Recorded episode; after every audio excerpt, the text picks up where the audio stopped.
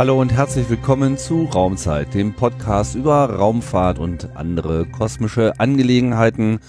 Mein Name ist Tim Pritlaff und das hier ist die 73. Ausgabe in der Reihe rund um die Sterne. Das Ganze wie immer mit Unterstützung der Stiftung Planetarium Berlin. Und ähm, ja, heute geht's tatsächlich mal mehr in ein Randgebiet äh, der Raumfahrt oder sagen wir mal ein, ein Kerngebiet der Erforschung des Weltalls. Und trotzdem gehen wir gar nicht so weit äh, über die Orbits äh, hinaus, sondern recht tief in die Erde rein. Konkret wollen wir heute sprechen über den Ice Cube, ein ganz spezielles Forschungsprojekt und dazu begrüße ich zunächst einmal meinen Gesprächspartner, nämlich Marcel, Marcel Usner. Hallo. Hallo, hallo. Hallo Marcel. Du bist ähm, Wissenschaftler, das kann man sagen, ne? Konkreter bist du Doktorand und wissenschaftlicher Mitarbeiter beim DESI. Genau. Mit dem tollen, äh, mit der tollen Auf Abkürzungsauflösung Deutsches Elektronensynchrotron. Genau. Wie oft spricht man das komplett aus und wie oft benutzt man die Abkürzung? Äh, sehr selten. Ich glaube, meistens nimmt man tatsächlich die Abkürzung. Ja, weil die schon ganz gut bekannt ist. Meine, das DESI ist äh, durchaus etabliert. Genau. Ähm, trotzdem, was steckt in den Namen drin? Also ursprünglich steckt in dem Namen DESI, ähm, wie der Name Synchroton sagt, äh, eben die äh, der Beginn als Teilchenbeschleuniger, also ein Synchrotron ist, äh, ist ein, eine Art von Teilchenbeschleuniger, der in Hamburg am DESI gebaut wurde. Und da steckt natürlich im Namen drin, da stecken die Wurzeln des Instituts. Äh, mittlerweile machen wir natürlich deutlich mehr. Wir sind also auch an Zeuten aktiv, da komme ja ich her von dem DESI. Mhm. Und da machen wir vor allen Dingen auch Astroteilchenphysik. Und das ist das, äh, das Gebiet, in dem ich auch tätig bin.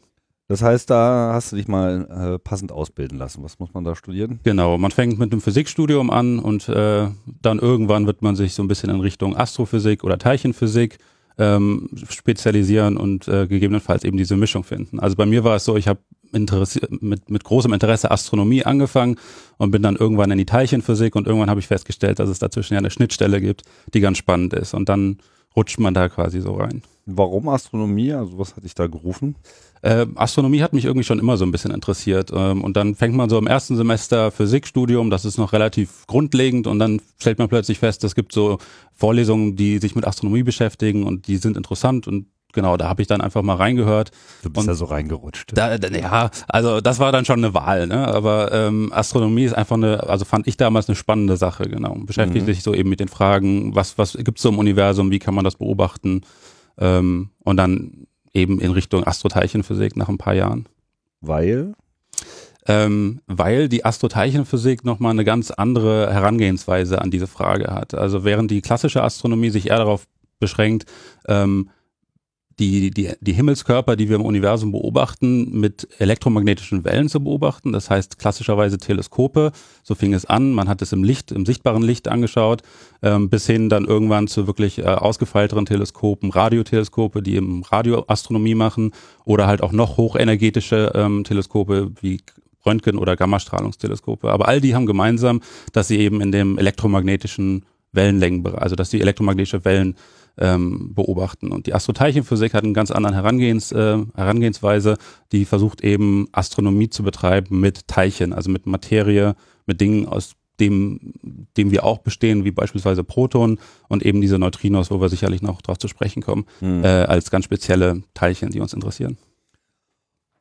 Und welche Rolle spielt das DESI da jetzt konkret? Äh, das DESI hat, ähm, ich glaube, in Deutschland auf jeden Fall eine führende Rolle in, in vielen Astroteilchenphysik-Experimenten. Klar, IceCube natürlich, worüber wir heute reden, ähm, aber auch in äh, Gammastrahlungsexperimenten zum Beispiel. Also wirklich hochenergetische, hochenergetisches Licht mehr oder weniger und dort ähm, betreibt sie, also ist sie involviert ähm, bei einigen Teleskopen, die auf der ganzen Welt verteilt sind. Ähm, und das DESI, das DESI macht natürlich noch viel mehr. Also wir haben, ähm, also in Zeuthen haben wir auch noch ähm, Gruppen, die in der theoretischen Astroteilchenphysik ähm, arbeiten, in der, also mit, oder auch mit, mit Licht arbeiten ähm, und in Hamburg natürlich die Teilchenphysik. Mhm. Jetzt ist das immer so, also wenn man sich mit anderen Leuten so über Wissenschaft unterhält und gerade über Astronomie, klar, so Sterne und alles, was sich bewegt, das lässt sich ja ganz gut nachvollziehen. Und äh, das Atom hat, glaube ich, auch schon mal jeder äh, gehört und woraus es so besteht. Aber so die Teilchen ähm, ist irgendwie nochmal so eine Welt, wo, glaube ich, so das Common Knowledge ganz gut aussteigt. Ja. Also die Erfahrung wirst du wahrscheinlich auch schon gemacht haben. Das ist richtig, ja. Ja. Ähm, da es ja jetzt hier letztlich um Neutrinos geht, was muss man denn verstanden haben, um das überhaupt erstmal nachvollziehen zu können? Also bei den Teilchen ist, glaube ich, eine wichtige Sache, die man verstehen muss, ähm, dass wir von, von Elementarteilchen reden. Das heißt, das sind unserem Verständnis, unserem aktuellen Verständnis nach Teilchen, die nicht irgendwie weiter aus anderen Teilchen zusammengesetzt sind. Also an irgendeiner Stelle haben wir mal festgestellt, dass es ein Atom gibt. Wir haben festgestellt, das Atom besteht aus einem Kern, wo Protonen, Neutronen drin sind und aus einer Hülle, wo sich Elektronen befinden. Das ist in der Regel noch das, was man in der Schule auch so lernt. Mhm. Und dann irgendwann hat man festgestellt, der Atomkern besteht auch noch aus irgendwas, also aus den Protonen und den Neutronen und die wiederum bestehen auch noch mal aus etwas, was sich Quarks nennt. Ähm, und da hört dann sozusagen unser grundlegendes, äh, unser, unser Wissen auf. Also wir glauben aktuell nicht, dass es, äh, dass diese auch nochmal aus irgendetwas zusammengesetzt sind. Und dann spricht man von Elementarteilchen. Das heißt, die Quarks, die quasi Protonen und Neutronen ausmachen, derer gibt es, glaube ich, sechs, richtig? Ja. Und ähm, die sind dann wiederum aus Elementarteilchen zusammengesetzt und derer gibt es viele. Äh, nein, die Elementarteilchen wären in dem Fall die Quarks, die sechs Quarks. Okay. Genau. Und das Elektron würde auch als Elementarteilchen zählen, weil nach jetzigem Stand äh, ist es auch nicht weiter auflösbar. Also besteht, ah, auch, besteht auch nur aus sich selbst. Genau, richtig. Okay. Das heißt, eigentlich gibt es nur die Quarks. Äh, es gibt auch noch eine, ein paar andere Sachen, die in, in, in einem Kern sozusagen wechseln. Also es sind auch die Gluonen, die gehören auch dazu. Das sind so Wechselwirkungsteilchen. Ähm, die würde man noch dazu zählen. Aber im Wesentlichen sind, sind es die Quarks, aus, dem, aus denen unsere Materie besteht. Aber wo kommt denn diese, ähm, also welche Form von Beobachtung konnte denn davon schon gemacht worden werden? Also was, was konnte gesehen werden? Äh, gesehen wird im Wesentlichen, also das macht man mit Teilchenbeschleunigern. Die Teilchenbeschleuniger sind eigentlich sowas wie Mikroskope. Ähm, also es fängt, fängt im Prinzip damit an, wir wollen etwas sehr Kleines sehen. Ähm, da könnte man zum Beispiel ein Lichtmikroskop nehmen, aber irgendwann ist die Auflösungsgrenze von einem Lichtmikroskop erreicht. Das heißt, man kann sich vielleicht noch ein Haar ähm, auf, einem, auf einem Lichtmikroskop angucken. Aber wenn etwas sehr viel kleiner wird, können wir es mit Licht nicht mehr beobachten. Mhm. Und ein Teilchenbeschleuniger ist eigentlich sowas wie ein sehr, sehr teures Mikroskop. Wir schießen da irgendwelche Teilchen, die wir kennen, aufeinander, beispielsweise Elektronen oder Elektron-Positron, das wäre das positive äh, Antiteilchen von einem Elektron. Die schießt man irgendwie aufeinander und dann wechselwirken die miteinander und dann kommt da irgendwas raus. Und das, was da rauskommt, so Sekundärteilchen, wie wir dann sagen, das ist etwas, was wir uns genau angucken. Und auf Basis dessen, was wir da beobachten, können wir dann äh, zurückschließen, äh, was da vermutlich passiert ist in, diesem, in, dieser, in dieser Wechselwirkung. Und ähm, so kommt man auf dieses komplette Standardmodell der Teilchenphysik, wo man dann lernt, woraus besteht das eigentlich alles, dass es diese sechs Quarks eben gibt, dass es auch noch andere Bestandteile dieses, dieses, äh, dieses Modell gibt. Ähm, und das lernen wir sozusagen aus diesen Teilchenbeschleuniger-Experimenten. Man kennt das ja vor allem vom CERN so, wo das größte, die größte Installation äh, derzeit äh, steht. Aber das ist ja nicht der einzige Beschleuniger. Es gibt halt den vom DESI und weiß nicht, Around the World. Zahlreich. Äh, eine, ganze Reihe, ja. Mhm. Das heißt, diese Teilchenbeschleuniger äh, sind, sind das moderne Teleskop, um quasi in das Kleinste zu schauen, was man überhaupt noch sehen kann. Und man sieht es nicht dadurch, dass man es einfach so fotografiert, sondern man kann eigentlich nur darauf schließen, dass es existiert, wenn man beobachtet, wie es äh, reagiert und in dem Fall halt reagiert, wenn es irgendwie möglichst äh, katastrophal genau. auf so, so, quasi so Crashtests äh, macht. Genau, genau. Und äh, wenn ich es richtig verstanden habe, ist so quasi die, die Ablenkung dieses Crash-Ereignisses der, der einzelnen Teile, die sich da äh, freischießen, die lassen einen Schluss darauf zu, was es denn ist. Genau, also da kommen ganz, also ganz viele Sachen ähm, spielen da mit, da mit rein. Ähm, die Ablenkung ist eine Sache, da kann man beispielsweise ähm, herausfinden, welche Teilchen das sind, die dort gerade rauskommen aus diesem Wechselwirkungsprozess. Ähm, aber die äh, beispielsweise die Experimente, die an dem Teilchenbeschleuniger am CERN sind, ähm, die messen natürlich noch ganz andere Dinge. Also sie messen ähm, auch, wie viel Energie beispielsweise ein einzelnes Teilchen aus diesem ganzen Wust an Teilchen, die da rauskommen, hat. Und äh, das ist natürlich ganz wichtig, um ähm, um diese Prozesse zu verstehen und um dann auch am Ende zu sagen, das, was da passiert ist, Ähm, das können wir sozusagen damit messen. Also was für Teilchen das sind, wie viel Energie sie haben ähm, und durchaus auch, welche, welche Krümmung sie beispielsweise hätten. Also daraus kann man beispielsweise auch was ablesen. Mhm. Und was, was ist jetzt die Erkenntnisse? Also ich meine, auf der einen Seite sagst du, da sind die Quarks und da endet es, aber es gibt auch noch zahlreiche tausend andere Bezeichnungen für Teilchen ohne Ende, die am laufenden Meter entdeckt werden. Also wie verhält sich das jetzt zueinander? Ähm, das sind im Prinzip die, äh, die, ja, die gebundenen Zustände von diesen Quarks. Also die Quarks sind am Ende die, die ähm, die, ja, die Elementarteilchen, die Bestandteile dieser Teilchen, aber ähm, man spricht ja tatsächlich auch von diesem Teilchen-Zoo. Also man findet eine ganze Reihe verschiedener Teilchen, ähm, die aber alle aus diesen zusammengesetzt sind. Und äh, das ist das, was du gerade meinst. Also man findet immer mal wieder neue Teilchen, man spricht von sogenannten Resonanzen, die sind in der Regel, existieren die kurz und zerfallen dann wieder in irgendwelche anderen Teilchen. Und die sind aber alle aus diesen Quarks äh, zusammengesetzt. Und das ist sozusagen das Interessante dieses Modells, was über Jahrzehnte ja entwickelt wurde, dass man äh, tatsächlich so, ähm, dass man Vorhersagen treffen kann und auch diese Resonanzen, diese Teilchen, die entdeckt werden, damit erklären kann. Im Prinzip mit diesen sechs Bausteinen und natürlich den Kräften, die dazukommt und die die Austauschteilchen, die auch dazu gehören. Und sind dann die Protonen und die Neutronen quasi nur so ganz spezielle, super, mega stabile Kombinationen von den Quarks? Genau, richtig. Das sind eigentlich die stabilen, wenn nicht sogar die, ja, die einzigen stabilen. Also das ist das, woraus wir bestehen. Du und ich, der Tisch, alles um uns herum besteht irgendwie aus Protonen und Neutronen und das sind die Dinge, die stabil sind. Neutronen sind nochmal ein Spezialfall. Die können, wenn sie alleine sind, zerfallen die auch, sind also auch instabil, aber insbesondere Protonen und Elektronen nicht. Und das ist sozusagen der Grund, warum wir überhaupt existieren, ähm, weil wir aus diesen zwei bzw. drei stabilen Teilchen bestehen, während es hunderte weitere gibt, ähm, die, die es natürlich eigentlich gar nicht gibt, ähm, weil sie eben wieder zerfallen. Und hat man schon verstanden, warum die eigentlich die einzigen sind, die nicht wieder zerfallen? Ähm, nein, ich würde sagen, das hat man noch nicht verstanden. Also es gibt tatsächlich Suchen, die explizit schauen, zerfällt das Proton nicht vielleicht doch? Ähm, und es kann durchaus sein, dass es instabil ist. Nur damit etwas zerfällt, muss es ein leichteres Teilchen geben, in das es zerfallen kann.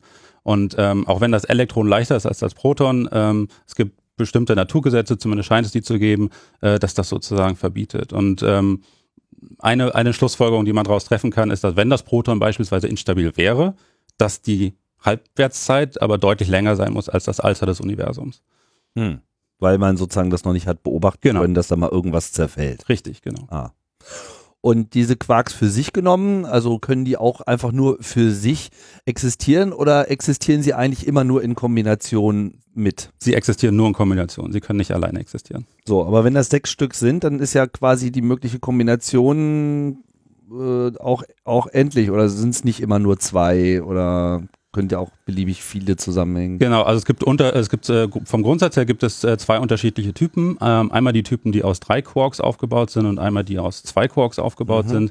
Darin können sie sich unterscheiden. Sie können sich in ihrer Art, also es gibt Quarks, die tragen sozusagen unterschiedliche Eigenschaften. Wir nennen das in der Physik Farbe, weil uns kein besserer Name dafür eingefallen ist. Äh, und äh, die können in unterschiedlichen Kombinationen auftreten und die können auch in unterschiedlichen Anregungszuständen auftreten. Das ist ein bisschen wie beim Atom, das hat man vielleicht mal gelernt, dass ein Elektron irgendwie so Bahnen hat und dass ein Elektron auf eine höhere Bahn springen kann und dann wieder zurück.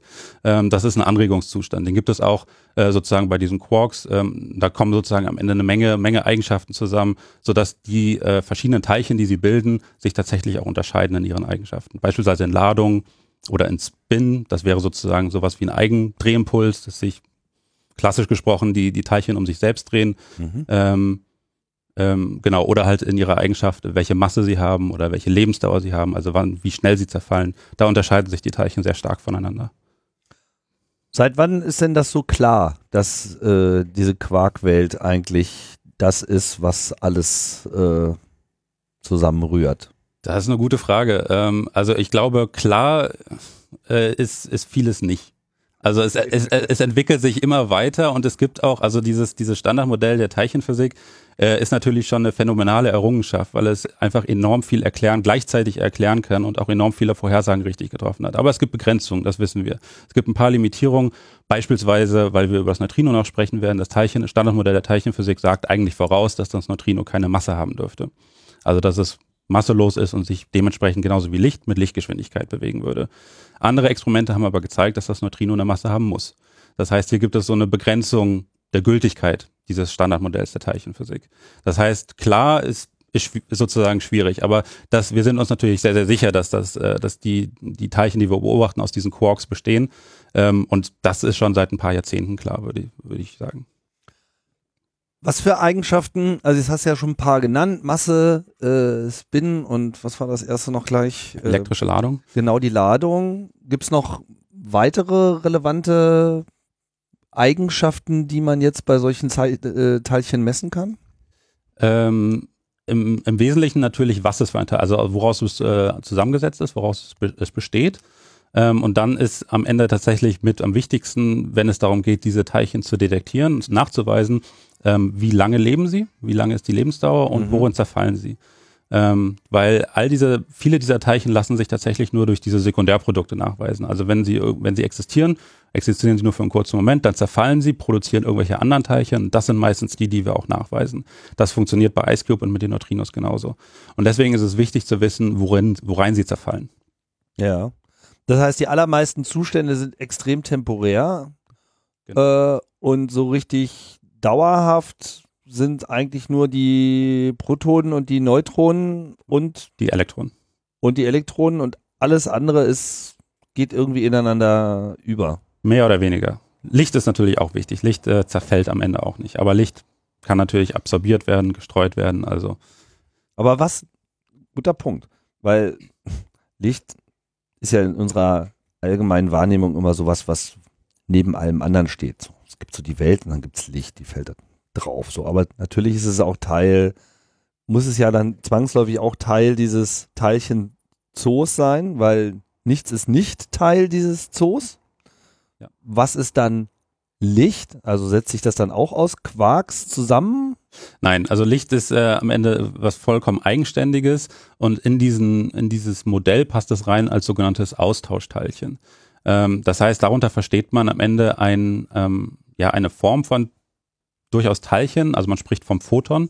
Das ist sozusagen ein, also das ist, wenn, wenn Licht sozusagen als mehr oder weniger als Teilchen auftritt, auch wenn es keins ist, weil es keine Masse hat, ähm, dann passt es sozusagen als Austauschteilchen da rein. Das heißt immer, wenn es um die ähm, wenn es um die elektromagnetische Kraft geht, also beispielsweise zwei geladene Teilchen miteinander wechselwirken, kennen wir aus der Schule, negativ und negativ geladen stoßen sich ab. Und dieses Abstoßen würde man dann sozusagen beschreiben als, da wird ein Lichtteilchen ausgetauscht. Das machen wir, das wird so sozusagen in, die, in, allen, in allen quantenmechanischen Experimenten gemacht. Also immer wenn es darum geht, dass Teilchen miteinander wechselwirken, irgendwas Neues passiert, dann ist das Lichtteilchen, das Photon, ist relevant dafür, ähm, dass äh, diese Wechselwirkung äh, dass diese Wechselwirkung passiert. Und weiß man, woraus sich dieses Teilchen auch zusammensetzt? Äh, aus, aus nichts. Also es sind elektromagnetische Wellen. Das, das Licht sind elektromagnetische Wellen. Das sind am Ende, ja, wie soll man sagen, Felder, so, so wie, wie Radio auch, wie sichtbares Licht, äh, die, sich, die sich ausbreiten. Also ist das Licht dann nicht wirklich Teil des Teilchenzoos? Nicht des Teilchenzoos, es äh, gehört zu den Austauschteilchen. Also das ist nochmal separat. Das, das, genau, man, okay. Also man unterscheidet äh, grundsätzlich die Teilchen, die Elementarteilchen, die, ähm, die sozusagen die, die, die Konstituenten ähm, dieses, dieser anderen Teilchen sind, aus denen sie sich zusammensetzen und dann dazu die Austauschteilchen. Und da gehören auch andere dazu. Da gehören ähm, das, das Lichtteilchen, das Photon ist äh, das Austauschteilchen der elektromagnetischen Kraft. Es gibt aber noch die Gravitationskraft, die starke Kraft und die schwache Kraft. Und dort gibt es jeweils andere Austauschteilchen. Das heißt, diese Aus und ist das nur ein Modell dieser Begriff Austauschteilchen, damit das sozusagen in diese Betrachtungsweise reinpasst? Oder kann man das auch wirklich als, da gehen dann Teilchen rein und raus und setzen sich fort, so wie sich Elektronen auch bei Strom aus tauschen? Ja, ja, ist äh, eine schwierige Frage. Also äh, natürlich ist es ein Modell, aber andererseits wissen wir, dass es das gibt. Also du siehst mich gerade, ich sehe dich gerade. Das liegt daran, dass es Licht, dass sich das Licht zwischen uns ausbreitet. Also ja. natürlich ist es real. Ja, findet statt. Ja, findet statt. Ähm, aber natürlich die Art und Weise, wie es beschrieben wird, gerade in diesen quantenmechanischen Prozessen, das ist natürlich Modell. Aber man muss halt sagen, Modell, das natürlich sehr, sehr gut funktioniert und sehr gut beschreibt, was da passiert und was da am Ende rauskommt. Was also Vorhersagen trifft, die man experimentell überprüfen kann. Das heißt, man kann sagen, auch alle, alle vier Grundkräfte der Natur sind quasi lassen oder lassen sich zumindest beschreiben als Austauschteilchen. Genau, mit der Ausnahme der Gravitation. Das ist, äh, sagen wir mal, ein bisschen schwieriger und noch aktives Forschungsfeld. Das würden wir jetzt nicht, da, nicht dazu zählen. Okay. aber die starke Kernkraft, die schwache Kernkraft und der Elektromagnetismus, die fallen da drunter. Genau, richtig. Okay, und damit halt auch das Licht. Ja. Alright. Gravitation, das unbekannte Wesen. Ja, das ist ein etwas schwierigeres Thema. Denkst du, dass das noch unverstanden ist? Äh, nein, nicht im Wesentlichen unverstanden, aber die Gravitationskraft ist einfach so wahnsinnig viel schwächer als die anderen drei Kräfte, äh, dass es sozusagen immer schwierig ist nachzuweisen. Okay, aber man geht schon davon aus, dass es eigentlich in dasselbe Modell passen müsste. Es sollte in dasselbe Modell passen. Alle Teilchen, die irgendwie miteinander wechselwirken, haben in der Regel auch eine Masse äh, und dementsprechend sollte diese Kraft halt auch eine Rolle spielen. Nur ist sie halt sehr, sehr viel kleiner. Das heißt, äh, bevor sozusagen die Gravitationskraft zwischen zwei, von mir aus Elektronen, äh, eine Rolle spielt, ist halt, weil die Coulombkraft, also die elektromagnetische Kraft ist einfach so viel stärker als die Gravitationskraft. Mhm. Die Gravitationskraft ist natürlich relevant für alles, was groß ist. Also, dass wir sozusagen nicht von der Erde wegfliegen, liegt daran, dass die Erde nun mal eine große Masse hat und uns festhält. Ja, das kann man ja täglich spüren. Genau, zum Glück. Zum Glück. Ein Toast auf die Gravitation. Ähm, so, äh, jetzt muss ich aber trotzdem nochmal einen Begriff nochmal hinterfragen, zumal der ja jetzt bei den Neutrinos auch nochmal eine Rolle spielt. Das ist das Ding mit der Masse, weil ich habe äh, verstanden, dass man jetzt quasi ja jüngst erst im CERN äh, mit dem Higgs-Boson quasi so einen letzten Baustein einer lange existierenden Theorie gefunden hat, der quasi jetzt dieses Phänomen Masse erklärt. Was? Stimmt das? Ja, Gut, da bist du bist schon mal richtig äh, aufgenommen so. Aber was muss man sich jetzt unter Masse konkret vorstellen, gerade vor dem Hintergrund, dass manche Dinge diese nicht haben? Es ist eine, also es ist eine schwierige Frage. Ich glaube, es ist auch eine konzeptionelle Frage am Ende, weil du das Higgs-Boson, diese Higgs-Entdeckung ansprichst. Ähm, in, in, sag mal, in dem, in dem Konzept geht es darum, dass es ein Feld gibt, ein, also et, etwas Alldurchdringendes im gesamten Universum, das, das das Higgs-Feld heißt, und dass sich Teilchen am Ende sozusagen durch dieses Feld durchbewegen. So ein bisschen wie, als würde man ähm, statt durch Wasser durch Sirup gehen. Also man hat Mhm. irgendwie ein bisschen mehr Widerstand sozusagen. Und dass die Art und Weise, dass wie ein, ein solches Teilchen mit diesem Higgs-Feld wechselwirkt, dass das sozusagen eine Beschreibung der Masse ist. Ähm, ich persönlich denke mir im Alltag eher Masse als das, wie wir es auch empfinden. Etwas ist schwer, etwas hat sozusagen viel in sich und wird deswegen von der Erde stärker angezogen. Ähm, und ich finde, dass der Begriff durchaus auch, ähm, ähm, also dass man sich den auch in, in, in dem, worüber wir jetzt reden, vor, gut vorstellen kann, dass Teilchen miteinander, sozusagen die Teilchen, die miteinander wechselwirken, haben einfach, sind einfach mehr oder weniger schwer.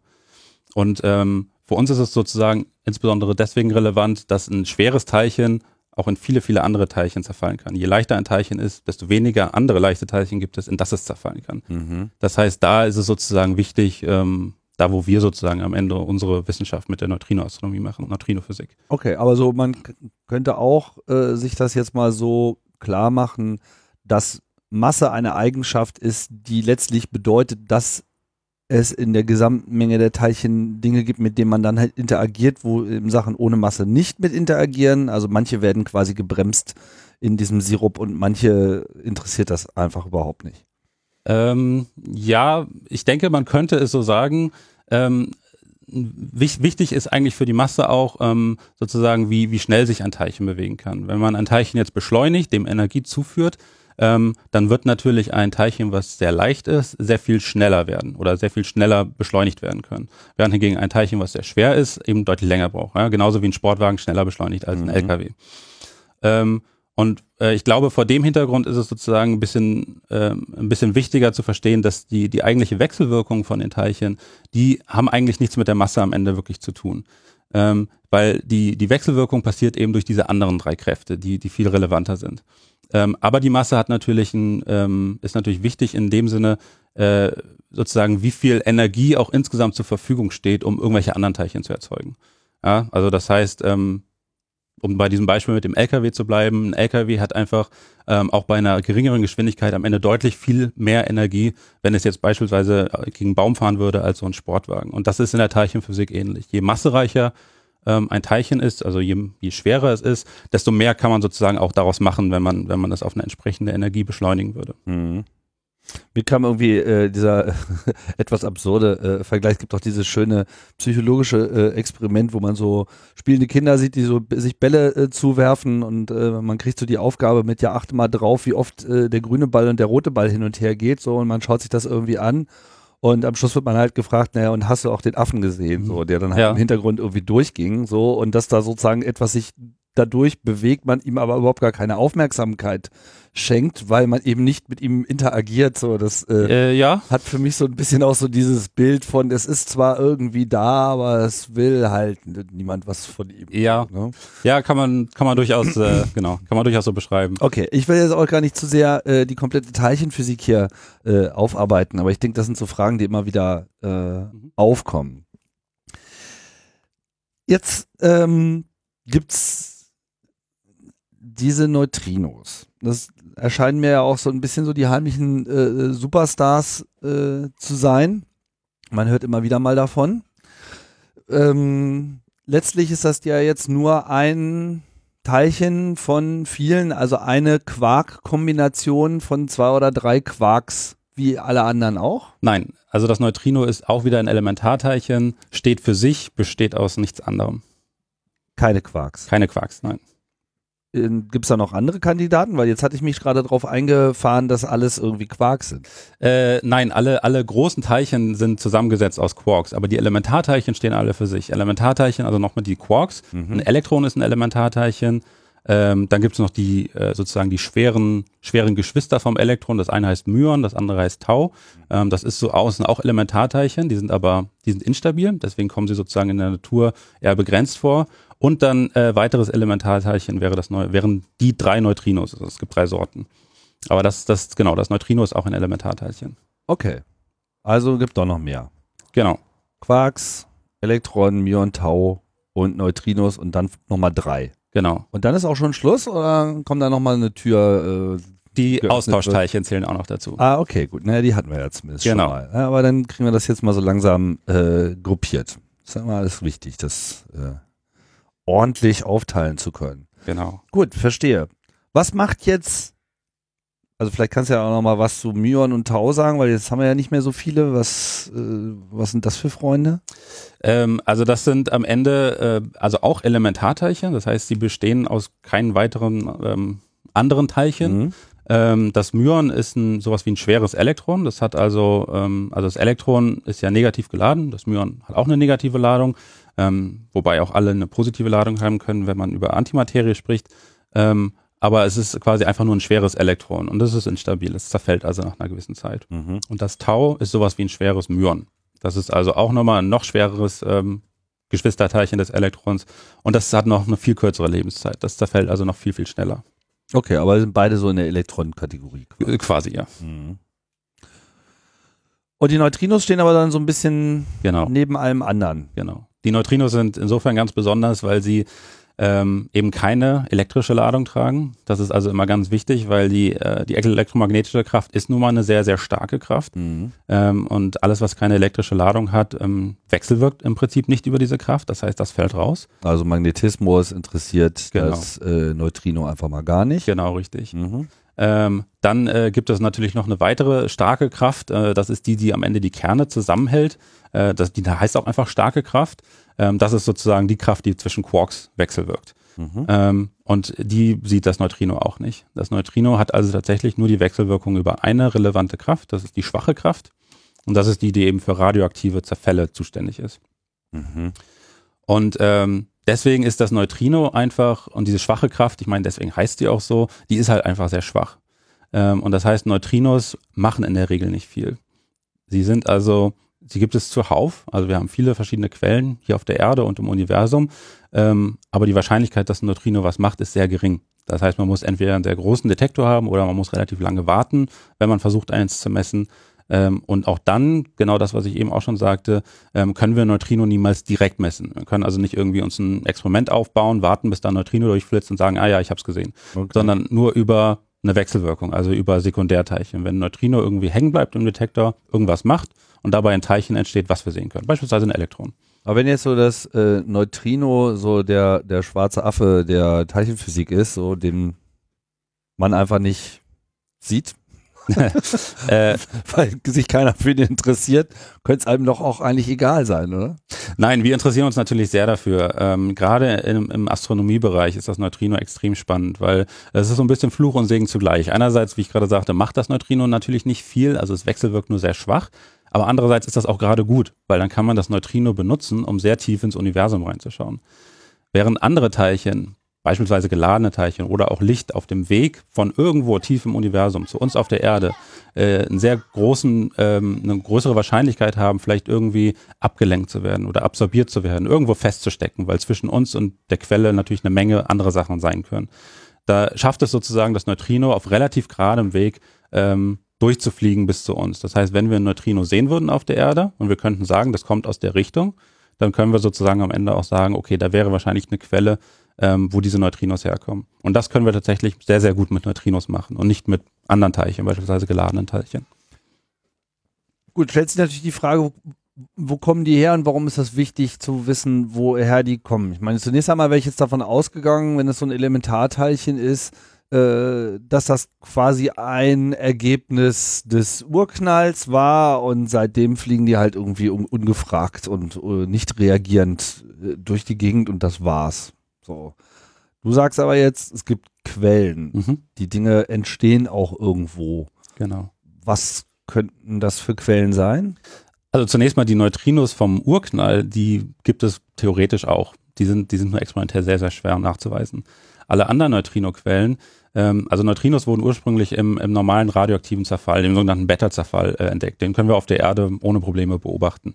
Ähm, das heißt, Neutrinos haben eine ganz natürliche Quelle, nämlich die natürliche Radioaktivität. Also das heißt, in dem Moment, wo jetzt Protonen und so durch die schwache Kernkraft einfach zerfallen, Genau, Neutron. Ist, ist bitte? Neutron. Die Neutronen, mhm. äh, äh, in dem Moment äh, werden vielleicht oder auf jeden Fall auf jeden Fall Neutrinos. Auf jeden Fall Neutrinos freigesetzt. Genau. Das weiß man. Genau, das weiß man. Genau, das weiß man auch schon sehr, sehr lange. Okay. Ähm, Aber woher, ich meine, wie hat man die denn gesehen, wenn die mit nichts reagieren? Oder war das nur so ein theoretisches Ding? Äh, zuerst war es ein theoretisches Ding. Also ich glaube 1930 oder so hatte Wolfgang Pauli äh, das Neutrino einfach als als theoretisches Ding vorhergesagt. Und der, der Grund war, dass man ähm, dass man von einem radioaktiven Zerfall, wie zum Beispiel wenn das Neutron zerfällt, dann zerfällt es in ein Proton und in ein Elektron und in ein Neutrino. Ähm, aber das Neutrino kannte man damals nicht. Diesen Zerfall kannte man aber sehr wohl. Ähm, und dann gab es aus ähm, grundlegenden Überlegungen der, ähm, der Naturgesetze, nämlich Energie und Impulserhaltung, hatte man sozusagen durch die Beobachtung dieses Zerfalls ähm, sagen können, okay, hier muss ein drittes Teilchen sein. Also entweder stimmen unsere Naturgesetze nicht oder hier muss es ein drittes Teilchen geben, was wir nicht sehen, was aber Energie wegträgt. So Rest einer Division, die sonst nicht aufgehen würde. Genau, sozusagen, mhm. ja, richtig. So, und deswegen war sozusagen die, das, das Theore theoretische Fundament für Neutrino geschaffen. Und es war deutlich später, erst 1953, dass äh, tatsächlich diese, dass auch ähm, genau diese Reaktion auch nachgewiesen wurde.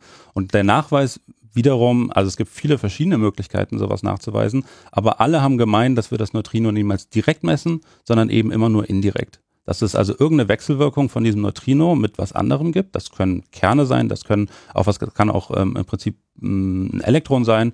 Ähm, und dass sozusagen in dieser Reaktion wieder irgendwelche Teilchen entstehen, die wir versuchen nachzuweisen. Aber wie kann man denn eine Wechselwirkung mit einem Neutrino messen, wenn dieses Neutrino sich eigentlich mit gar nichts wechselwirkt?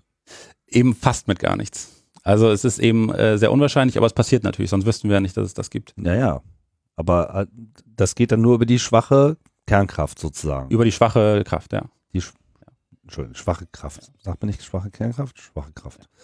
Also das, was quasi für radioaktiven Zer Zerfall sorgt, aber wie kann das dann mit dem Neutrino zusammenkommen? Das heißt, also diese Kräfte wirken grundsätzlich quasi in beide Richtungen. Also das, was sozusagen spontan passieren kann, wenn ein Kern zerfällt, was einfach normale Radioaktivität ist, das kann man, wenn man das Ganze so ein bisschen provoziert, also wenn man dem Energie zuführt, kann man das auch genau in die umgekehrte Richtung machen. Was passiert dann? Dann passiert die umgekehrte Reaktion. Das heißt, man würde ein, äh, ein Neutrino mit einem mit einem äh, Proton wechselwirken lassen und dann hätte man am Ende ein Neutron und ah. ein Elektron. Also sozusagen Radioaktivität rückwärts. Genau, sozusagen, ja. Ah. Und da können dann quasi Neutrinos indirekt nachgewiesen werden, weil das nur mit denen geht? Also sind die Neutrinos quasi die Voraussetzung dafür? Genau, also es gibt bestimmte Reaktionen, die können eben nur über diese Neutrinos stattfinden. Und ähm, Weil es sonst keine anderen Teilchen gibt, die diese Eigenschaften so haben? Genau. Beziehungsweise wir wissen, dass es diese Reaktion in einer Richtung gibt, also kann man sie auch in der anderen Richtung nachweisen. Okay. Aber das müsste ja dann eigentlich auch für die Neutronen auch gelten. Also, ich meine, wenn die sich mit der schwachen Kernkraft auseinandersetzen, dann müsste das ja auch dadurch, also durch die Teilchen, die Neutronen ausmachen, auch in die andere Richtung gehen können. Ähm, Verstehe ich das falsch? Nee, also ich glaube, also der, der Punkt ist der, dass, ähm, dass äh, wir von, von, von Teilchenphysik, von Teilchenbeschleunigern, von diesen Experimenten wissen am Ende, äh, welche möglichen Wechselwirkungen es gibt. Mhm. Ähm, und dass sich über die Wechselwirkung, über diese Neutrinos und über diese Wechselwirkung eben bestimmte Reaktionen voraussagen kann. Das heißt, wenn man etwas misst, irgendein Endprodukt, dann kann man am Ende sagen, okay, dieses Endprodukt kann aus folgenden Möglichkeiten kann das ähm, sozusagen entstehen. Und ähm, dann gibt es Reaktionen, wo eben nur das Neutrino in Frage kommt. Es gibt aber auch Reaktionen, wo durchaus andere Kandidaten in Frage kämen. Das Neutrino hat aber immer sozusagen die Eigenschaft, dass eine Reaktion sowas so quasi aus dem Nichts passiert. Ähm, das heißt, wenn man sich beispielsweise, also so wurden die ersten Neutrino-Ereignisse auch nach, äh, nachgewiesen, äh, in einer sogenannten Blasenkammer, da wurde man, ähm, da ist äh, sowas wie Dampf drin und dieser Dampf hat die Eigenschaft, dass wenn da irgendwelche geladenen Teilchen durchflitzen, dass die sowas wie einen Kondensstreifen wie beim Flugzeug hinterlassen, so eine mhm. Spur. Mhm. Und dann konnte man beispielsweise sehen, dass plötzlich aus dem Nichts, sagen wir mal, drei Spuren entstehen drei geladene Teilchen, die dort irgendwie, irgendwie erzeugt wurden. Mhm. Und dieses aus dem Nichts, das eben, das kann nur ein neutral geladenes Teilchen, was sozusagen nicht wechselwirkt. Und das waren diese Neutrinos. Die schleichen sich da ein, die sieht man nicht direkt und sie müssen aber sozusagen eine Wechselwirkung erzeugen, weil aus dem Nichts, laut unseren Naturgesetzen, kann nichts entstehen. Verstehe. Also sie müssen sozusagen da sein, weil sonst gäbe es ja das Nichts und das Nichts kann es nicht geben. Genau, richtig, ja. Okay, also die Neutrinos sind äh, eine spezielle Nummer. Ich meine, was kann man denn, was oder was, was meint man oder was weiß man, was man quasi jetzt so indirekt über die über den Erkenntnisgewinn äh, an weiteren Erkenntnissen gewinnen kann? Also wenn man sich jetzt Neutrinos anschaut, was versucht man dadurch eigentlich zu verstehen? Wenn ich jetzt sage, okay, da gibt's Neutrino-Quellen, was sagt das über den Teil des Universums, den man sich äh, anschaut, aus? Genau, also äh, erstmal diese Antwort haben wir leider noch nicht. Also das mit diesen, da gibt es Neutrino-Quellen, das ist genau das, woran wir arbeiten und die haben mhm. wir noch nicht gefunden. Das okay. wäre sehr spannend. Äh, es wäre aus folgendem Grund sehr spannend. Also seit über 100 Jahren wissen wir, dass es die kosmische Strahlung gibt. Das ist also die wurde ursprünglich bekannt als Höhenstrahlung. Ähm, das heißt, es kommt irgendwie Strahlung aus dem Weltall von oben rauf. Ja, also jeder, der irgendwie mal ins Flugzeug steigt, einen Transatlantikflug hat, ist dieser Strahlung ausgesetzt, mhm. hat also eine, eine, höhere natürliche radioaktive Belastung. Und das ist kosmische Strahlung. Die kommt irgendwo aus dem Weltall. Ein Teil im niederenergetischen Bereich kommt von unserer Sonne, aber auch ganz viel kommt von, von außerhalb. Und diese kosmische Strahlung, das wissen wir schon sehr lange, die gibt es und die ist eigentlich auch schon relativ gut nachgewiesen. Wir wissen aber nicht, woher sie kommt. Und das können wir bei der kosmischen Strahlung auch gar nicht wissen, weil es äh, vorwiegend geladene Strahlung ist. Also vor allen Dingen Protonen. Ich glaube zu 99 Prozent ungefähr Protonen. Die sind also elektrisch geladen. Und ähm, was elektrisch geladene Teilchen nun mal so an sich haben, ist, wenn die sich durch Magnetfelder bewegen, dann werden die abgelenkt. Magnetfelder gibt es am Ende sozusagen überall. Unsere Erde hat ein Magnetfeld, die Sonne hat ein Magnetfeld, dazwischen sind Magnetfelder, die Galaxie hat Magnet und so weiter. Also überall im Universum gibt es irgendwie Magnetfelder. Das heißt, nur weil man beispielsweise ein Proton nachweisen kann, aus einer bestimmten Richtung kommend, heißt das noch lange nicht, dass es da ursprünglich herkommt. Mhm. So, und das ist sozusagen das eine große Rätsel. Woher kommen diese, woher kommt diese kosmische Strahlung? Auf der anderen Seite kennt man natürlich viele Quellen. Man kennt irgendwie Sternexplosionen, also Supernovae. Man kennt galaktisch, äh, äh, aktive galaktische Kerne, also irgendwie große Galaxien, wo ein schwarzes Loch in der Mitte ist. Also sehr energiereiche Objekte, die man irgendwie im elektromagnetischen Bereich sich angeguckt hat mit Teleskopen. Das weiß man auch aber man hat irgendwie noch nicht bislang diese Verbindung schließen können. Also man weiß nicht, wo die generelle allgemeine kosmische Strahlung eigentlich wirklich herkommt. Genau. Man hat natürlich Vorstellungen davon. Also wir wissen ja, dass die kosmische Strahlung einerseits gibt, andererseits wissen wir, dass es ein sehr großes Energiespektrum hat. Also da werden Energien, die irgendwie äh, 10 Millionen Mal äh, energiereicher sind als alles, was wir jetzt zum Beispiel am CERN in einem Teilchenbeschleuniger erreichen können. Da liegen wahnsinnig viele Größenordnungen dazwischen. Ähm, aber wir wissen eben nicht, woher sie kommt. Und das ist sozusagen ein, eines der großen Rätsel, das es seit über 100 Jahren gibt. Und wir haben natürlich eine Vorstellung davon. Also klar wissen wir, dass es Supernovae gibt. Es gibt sogenannte Gamma-Strahlungsexplosionen, Gamma-Ray-Bursts. Ähm, es gibt diese aktiven äh, galaktischen Kerne. Irgendwo gibt es ja diese sehr energiereichen Objekte. Nur wir konnten bislang noch nicht zweifelsfrei nachweisen, dass die kosmische Strahlung auch wirklich daherkommt.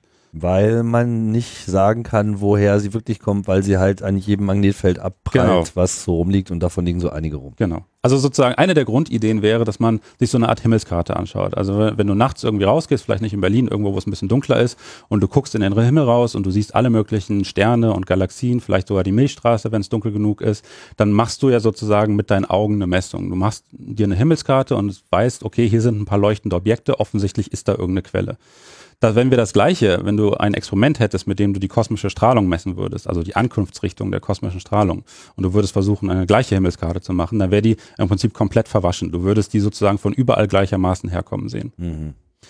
Und Neutrinos sind insofern interessant, weil Neutrinos können dir auch wieder diese, diese also diese Quellenauflösung ermöglichen. Das heißt, wenn du Neutrinos aus einer Richtung mehrfach kommen siehst, dann ist da höchstwahrscheinlich eine Quelle. Und Neutrinos können aber nur in Zusammenhang mit der kosmischen Strahlung entstehen.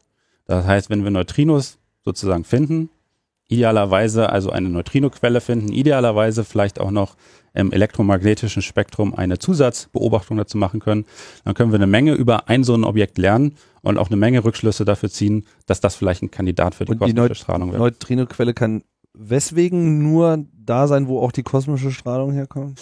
Ähm, das passiert sozusagen, es ist äh, am Ende was sehr ähnliches, was bei uns auch im Teilchenbeschleuniger auf der Erde passiert.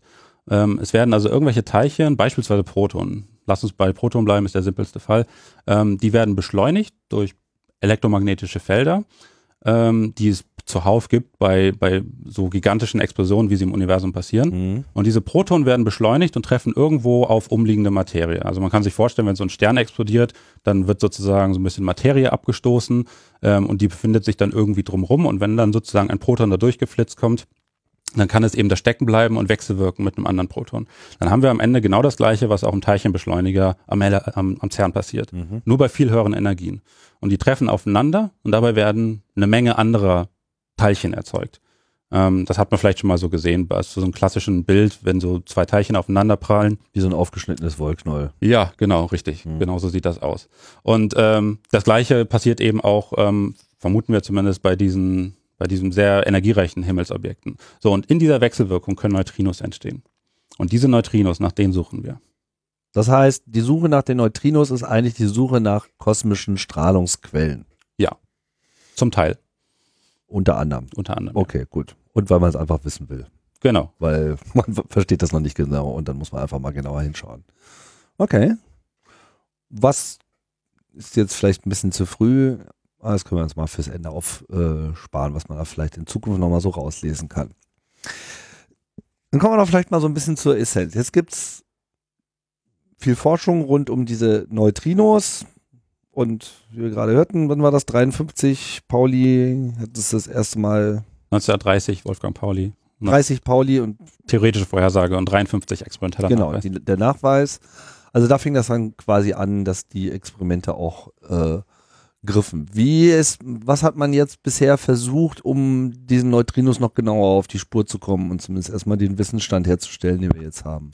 Ähm, also da gibt es natürlich eine ganze Reihe von Experimenten, ähm, die in aller Regel irgendwie erdgebunden sind. Also eine sehr ähm, praktische Methode wäre natürlich, wenn man weiß, was da für Neutrinos produziert werden. Also wenn man sozusagen so eine Art Kalibrationsquelle hat.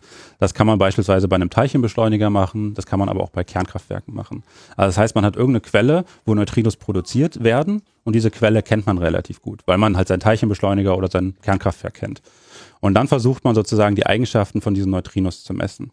Und das wurde auch über viele Jahrzehnte gemacht. Da hat man zum Beispiel festgestellt, dass Neutrino, ich hatte ja eingangs gesagt, dass es drei verschiedene Sorten gibt, dass die beispielsweise die Sorten, ähm, dass die Sorten wechseln können. Also wenn sie an ihrem Punkt entstehen und eine Sorte haben ähm, und dann eine gewisse Zeit irgendwie vor, sich vorwärts bewegt haben und kurz bevor man sie misst oder wenn man sie misst, sozusagen plötzlich eine andere Sorte haben. Das ist bekannt als Neutrino-Oszillation. Da gab es vor ein paar Jahren auch den Nobelpreis für in Physik. Mhm. Wie unterscheiden sich diese Sorten?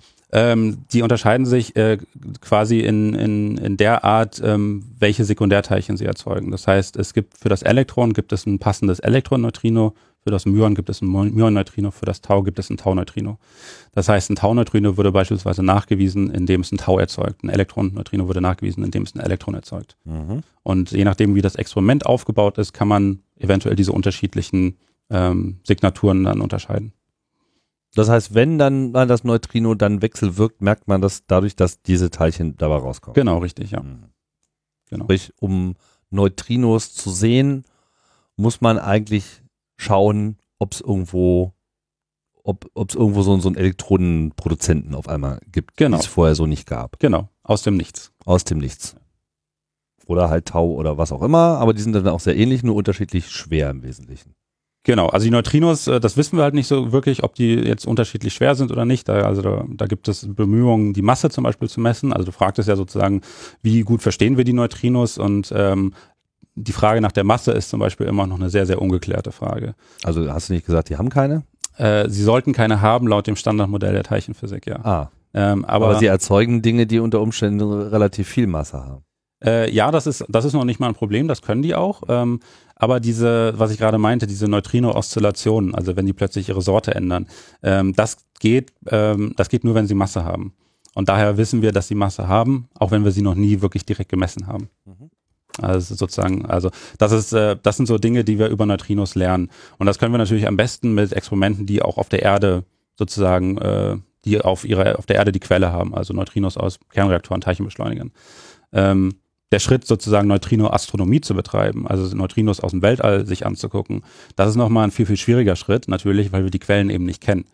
Und deswegen müssen wir sozusagen am Ende die Neutrinos durch die erdgebundenen Experimente relativ gut verstehen, damit wir sozusagen wissen, wonach wir suchen müssen ähm, und damit wir sozusagen unsere Experimente auf der Erde auch gut verstehen. Denn nach was Unbekanntem zu suchen ist natürlich deutlich schwieriger als mhm. nach etwas, was, was man weiß, was auf einen zukommt. Ja, klar.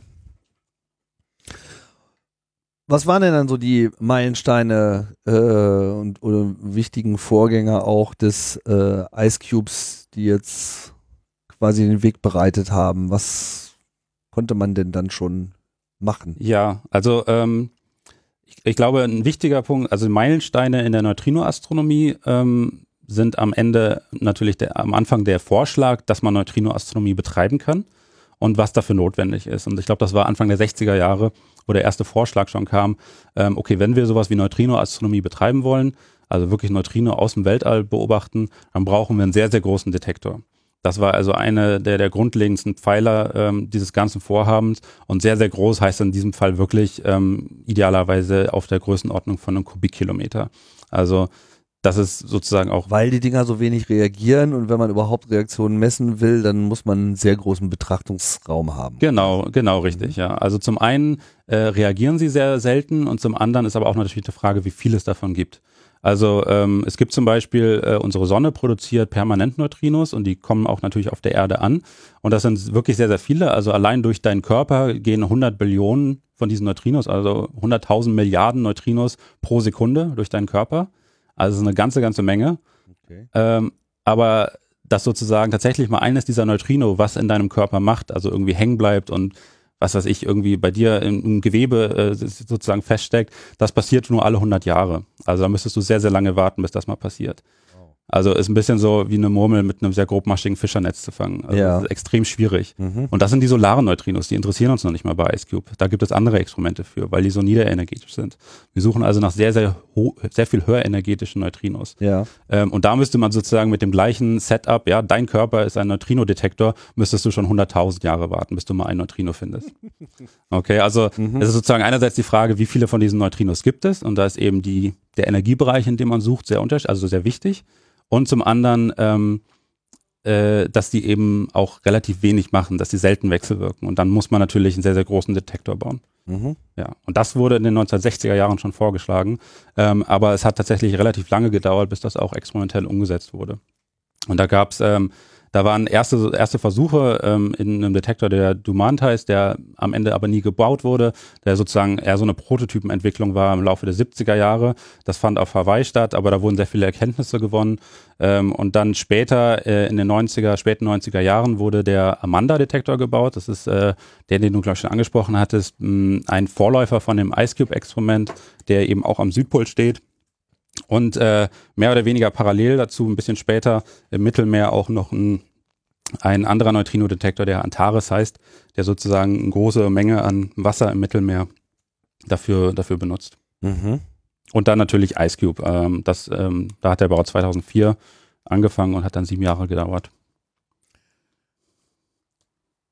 Ich weiß nicht, macht Sinn, sich mit den Vorgängern auch irgendwie groß zu beschäftigen? Wahrscheinlich nicht, weil das waren im Prinzip, basieren die alle auf demselben Konzept. Äh, genau, sie basieren im Endeffekt auf demselben Konzept. Also wenn wir über Ice Cube sprechen, dann verstehen wir im Wesentlichen auch, was Antares äh, oder Amanda machen, also Mittelmeer und der Vorläufer am Südpol. Ähm, es ist äh, durchaus interessant zu, zu verstehen, ähm, also dass, dass sozusagen die geschichtliche Entwicklung dieser Detektoren, insbesondere Amanda, ähm, dass, äh, dass da natürlich Erkenntnisse gesammelt wurden, die wichtig waren für Ice Cube. Ähm, beispielsweise, ähm, weil ja alles in dem Eis am Südpol passiert und man das Eis nur begrenzt kannte durch Bohrungen, ähm, war es natürlich enorm wichtig, das auch erstmal zu testen, ob man sozusagen die Eigenschaften des Eises versteht. Und da hat man zum Beispiel festgestellt mit Amanda oder mit einem Vorläufer sogar von Amanda, also mit den ersten Tests und Prototypen, dass man sehr, sehr tief bohren muss in, im Eis, ähm, bis die, bis die Eigenschaften für, für sozusagen Lichtmessungen im Eis äh, auch gut geeignet sind. Also wenn du sozusagen am Südpol relativ flach nur reinbohrst, also sagen wir mal so ein paar hundert Meter, da sind unheimlich viele Luftblasen im Eis. Das ist ein unheimlich schlechtes, äh, eine schlechte Grundvoraussetzung, um da Licht zu messen, weil das unheimlich gestreut wird. Das ist einer der Gründe, was also eine der Dinge, die man gelernt hat mit Amanda, auch, dass man sehr, sehr tief runtergehen muss äh, ins Eis, um sozusagen einen Detektor zu haben, der auch, äh, der, der gut funktioniert. Mhm. Okay, gehen wir mal auf, auf Ice Cube und vielleicht auch erstmal noch so ein bisschen, warum es so ist, wie es ist. Wenn, ähm, gut, Neutrinos reagieren äh, wenig, haben wir schon. Wir wissen auch nicht, wie viel äh, da sind, die potenziell reagieren können. Das Ganze findet selten statt. Das heißt, zunächst einmal will man einen, einen Ort, einen Raum haben, wo man auch sehr viel wenig andere Dinge passieren hat. So, also es soll quasi auch dann klar sein, wenn man was sieht, dass das nicht durch irgendetwas anderes ausgelöst wird. Genau, richtig. Ist das jetzt der Grund, warum man überhaupt ins Eis geht oder ist das der Grund, warum man in den Südpol äh, geht? Also warum geht man überhaupt dahin? Ja, also äh, das ist teilweise ein Grund. Ähm, also alle Detektoren, die nach Neutrinos suchen, egal ob das jetzt solare Neutrinos oder andere Neutrinos sind, haben immer als Grundvoraussetzung, dass sie tief in die Erde gehen müssen. Und der Grund dafür ist, dass es diese Myonen, also die, die schweren Elektronen, mhm. dass die zuhauf in unserer Atmosphäre produziert werden. Nämlich immer dann, wenn kosmische Strahlung aus dem Weltall auf die Atmosphäre trifft, erzeugt sie sowas wie in einem Teilchenbeschleuniger auch, so ein Schauer, so ein Wust an weiteren Teilchen und dabei entstehen ganz, ganz viele Myonen. Und die werden, äh, die können sich sehr lange, sehr weit ausbreiten durch die Luft und auch tief in die Erde eindringen. Und je tiefer man in die, unter die Erde geht, desto mehr von diesen Myonen werden sozusagen rausgefiltert. Ah. Das heißt, das ist ein wichtiger, eine wichtige Grundvoraussetzung, dass man möglichst tief in die Erde geht. Das ist also ein Punkt, warum man bei Ice Cube sehr tief, tief ins Eis gegangen ist. Weil man will ja letzten Endes diese Umwandlung von Neutrinos in Elektronen, Myonen oder Taus beobachten. Ja. Ne, diese Wandlung aus dem Nichts, die will man sehen und wenn sich da ganz viel äh, aus was anderem wandelt, dann ist irgendwie der Weg verstellt. Genau, richtig. Okay, also, also, man muss tief rein, um äh, den Myonen aus dem Weg zu gehen. Genau, richtig. Das schafft man aber auch nur begrenzt. Äh, also selbst mit Ice Cube sehen wir immer noch 3000 von diesen Myonen pro Sekunde mhm. ähm, und natürlich deutlich weniger Neutrinos. Ähm, aber vielleicht nochmal gerade zurück zu der, der Frage, warum gehen wir an den Südpol? Ähm, der andere Grund, warum wir an den Südpol und auch so tief reingehen, ist zum einen, ähm, das Detektionsprinzip von Ice Cube. Das heißt, wir messen Neutrinos ähm, über, eine sogenannte, über sogenannte Cherenkov-Strahlung. Das heißt, ein Neutrino bewegt sich irgendwie durch das Eis und äh, wenn wir Glück haben, dann wechselwirkt es halt genau in, in Ice Cube in dem Detektor drin und erzeugt ähm, andere Teilchen. Und diese Teilchen, sobald die eine elektrische Ladung haben und sich sehr, sehr schnell bewegen, was sie in dem Energiebereich von Ice Cube tun, dann erzeugen die blaues Licht. Das ist so ein bisschen wie bei so einem Überschallflugzeug. Also wenn ein Flugzeug sich normal ausbreitet, dann erzeugt es einfach normale Geräusche. Aber wenn es schneller fliegt als der Schall, dann durchbricht es sozusagen die Schallmauer. Und dann gibt es so eine, ja, man sagt so eine kohärente, genau, so ein kohärentes Schallausbreitung, so einen richtig lauten Knall. Und das Gleiche können Teilchen mehr oder weniger auch machen, wenn sie sich durch ein Medium bewegen, wo das normale Licht ein bisschen langsamer ist. Ja, also Licht im Vakuum hat eine bestimmte Geschwindigkeit. Und wenn man jetzt zum Beispiel in Glas geht oder in Eis oder irgendwas anderes Transparentes, dann ist das Licht ein bisschen langsamer, als es das normal ist. Mhm. So, aber diese Teilchen können sich durchaus schneller bewegen. Und das ist sozusagen genau dieser, also nicht schneller als das Licht, das, das geht nicht. Aber schneller als das Licht im Eis. Genau, schneller als das Licht im Eis, ja. Mhm. Ähm, und wenn das passiert, dann wird sozusagen, ja, die, sowas wie die Lichtmauer durchbrochen. Und das ah. ist so, so, so eine Art blauer Knall, wenn du so willst. Also einfach so ein blaues Licht, was, äh, was ausgestrahlt wird. Das heißt, diese Detektion ist quasi eine optische Detektion. Genau, es ist eine optische Detektion, richtig. Deswegen sind wir im Eis. Also wir brauchen etwas, was transparent ist. Und das Eis gerade da unten in der Tiefe ist mehr oder weniger transparent. Ähm, Weil es quasi rein ist. Genau, es ist keine Partikel, kein Staub. Gibt es auch, ähm, also aber es ist trotzdem über Jahrhundert, also Jahrtausende ist es quasi nach und nach gewachsen. Das ist ja ein riesengroßer Gletscher am Südpol ähm, und äh, das Eis ganz, ganz unten ist eigentlich ist, ist relativ klar. Also das kann man kann man sich tatsächlich äh, schlecht vorstellen. Also wenn du irgendwie dir selbst Eiswürfel im Gefrierfach machst und du nimmst dir mal einen vors Auge und versuchst da durchzugucken, da siehst du nicht viel. Das ist weiß und milchig. Aber das Eis da unten, wenn du dir vorstellst, du setzt dich tatsächlich tief in diesen Gletscher rein, das ist sehr, sehr klar. Du kannst da wirklich hm, schätzungsweise 20 Meter weit klar gucken. Ähm, und du würdest sogar noch eine Taschenlampe in 100 bis 150 Meter Entfernung. Ich glaube, ähm, den gleichen Effekt hat man, wenn man das äh, Wasser vorher kocht und dann so Eiswürfeln macht, dann wird es doch ganz klar auf einmal. Das ne? kann sein, ja. ja. Also es geht immer darum, dass du sozusagen möglichst wenig Luftblasen Genau, die Luft wird dadurch, dadurch dann sozusagen effizient rausgeholt und dann genau. hat man so richtig schön klare Eiswürfel. Genau. Ja, das passiert da tief unten einfach durch den Druck. Also mhm. einfach, weil so viel von oben runterdrückt werden diese Luftbläschen sehr, sehr klein gedrückt. Also die sind quasi dann nicht mehr vorhanden. Ah, ja. Aber dafür haben wir da unten Staub. Also über die Jahrtausende sind irgendwann mal Vulkane ausgebrochen. Also wir sehen da auch Staub und da wird das Licht dann auch tatsächlich gestreut und auch absorbiert. Ah. Okay, nichts ist ideal. Nichts ist ideal, aber es ist schon relativ gut.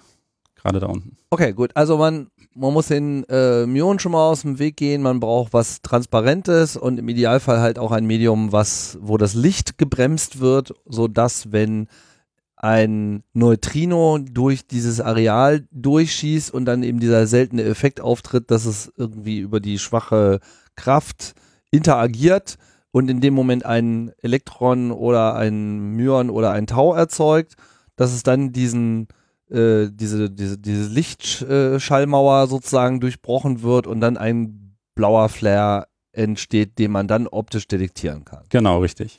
Und jetzt muss das Ganze sehr weit unten passieren. Das heißt, man hat sich dann so ein Areal genommen von einem Kubikkilometer. Mhm, genau. Also erstmal schon mal, was war das, anderthalb Kilometer unter der Oberfläche genau. geht's los, ne? Genau. Und dann ein Kilometer nochmal nach unten und das eben über ein Areal von einem Quadratkilometer. Sprich, man bohrt dann von oben Löcher rein und lässt dann was da rein? Genau, also man bohrt Löcher rein ähm, mit einfach heißem Wasser. Das ist am einfachsten. Mhm. Mildes Eis, weil so lange Bohrer gibt's am Ende auch nicht. Ähm, und dann lässt man dann, also nachdem man sozusagen zweieinhalb Kilometer tief gebohrt hat, lässt man dann Kabel runter und an diese Kabel hängen, ähm, wir nennen es digitale optische Module. Das ist am Ende sowas wie eine Kamera. Das ist eine sehr, sehr gute Kamera, die sozusagen dieses blaue Licht eben messen kann. Moment, nochmal zu dem Bohren. Also man, ja. man nimmt heißes Wasser, schmilzt quasi in so einem, wie groß ist dieser Kern, der da gebohrt wird? Äh, ich glaube so um die 40, 50 Zentimeter. Okay, also relativ ja. großes Loch, saugt dann wahrscheinlich das Wasser erstmal alles raus. Oder? Nee, das, das bleibt tatsächlich drin. Also so die ersten paar Meter werden rausgesaugt, aber das wäre, das wäre einfach zu viel, würde zu viel Energie brauchen. Das Wasser kann da sozusagen einfach drin bleiben. Und wie hält man das dann irgendwie über ein anderthalb, äh, über zweieinhalb Kilometer heiß, dass man da wirklich was runterlassen kann? Weil wenn das gleich wieder friert, dann. Nee, so schnell. Das dauert ungefähr eine Woche, bis so ein Loch wieder zugefroren ist. Ach, ernsthaft? Ja. Und der Bau, also das, das ähm, Bohren eines solchen Loches dauert ungefähr zwei Tage. Also es war am Ende, glaube ich, der Durchschnitt und dann so die Konstruktion, also das reinlassen und äh, alles fertig machen für ein Bohrloch für so ein paar Tage, drei, vier Tage. Okay. Ich und hätte mir jetzt das komplizierter vorgestellt, das, weiß nicht, Polar klingt ja immer so ja, ich, kalt. Irgendwie. Ich war nicht dabei. Ich glaube, das war schon kompliziert. Ja, ja, okay, aber ich dachte, es wäre schon allein dadurch kompliziert, dass wenn man da einmal was äh, aufwärmt, dass es dann ja auch in 0, nix wieder fest ist. Und wenn man das irgendwie über so einen Zeitraum 200 Kilometer, äh, zwei, zweieinhalb Kilometer macht, na gut, also funktioniert offenbar. Ja. So, was lässt man jetzt rein? Ein Kabel? Genau, und dann hängt man sozusagen alle 17 Meter hängt man so ein optisches Modul dran. Das ist so eine Kamera, also so eine runde Kugel, die besteht so aus so einem, äh, aus dickem Glas, damit es auch dem Druck beim Wiedereinfrieren standhält.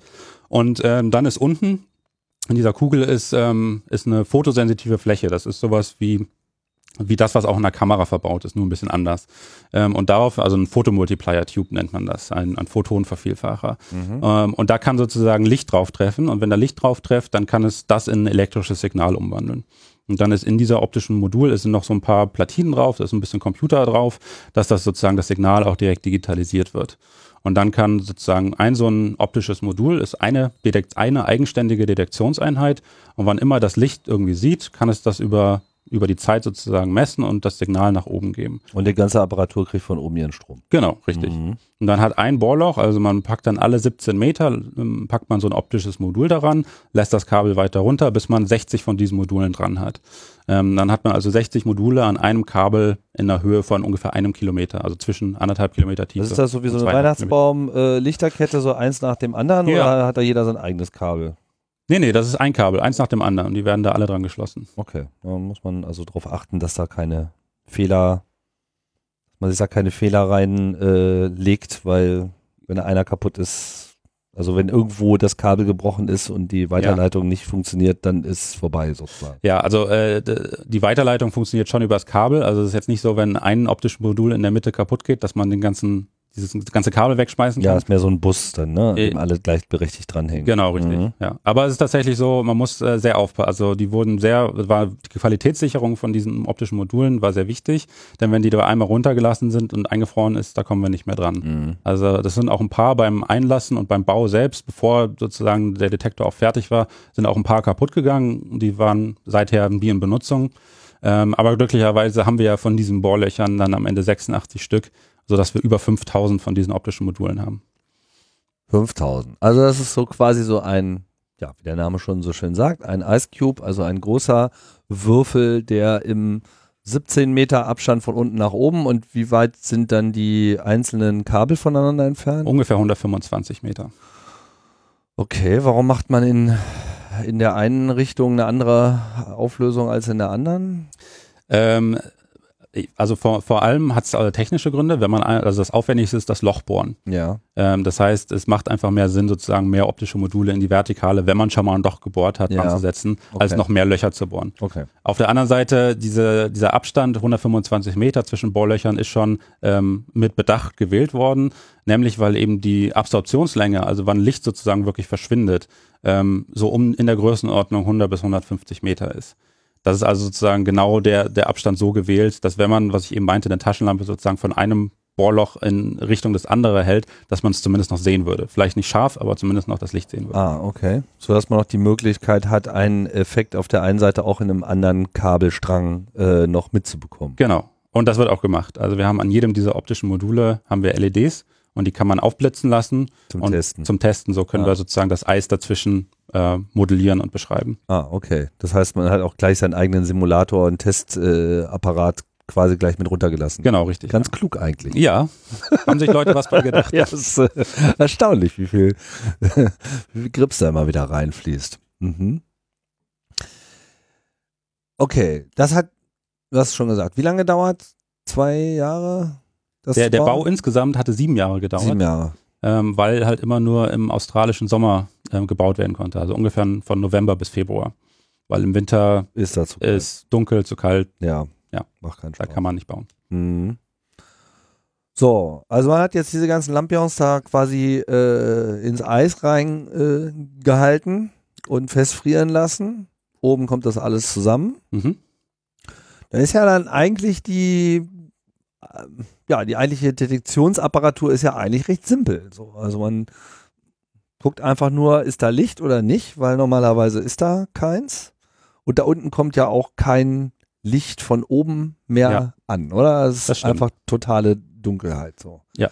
Ähm, und dann hat man sich hingesetzt und gewartet, dass es irgendwie dass was passiert. Äh, ja, also gewartet hat, glaube ich, niemand. Es waren alle natürlich währenddessen sehr fleißig.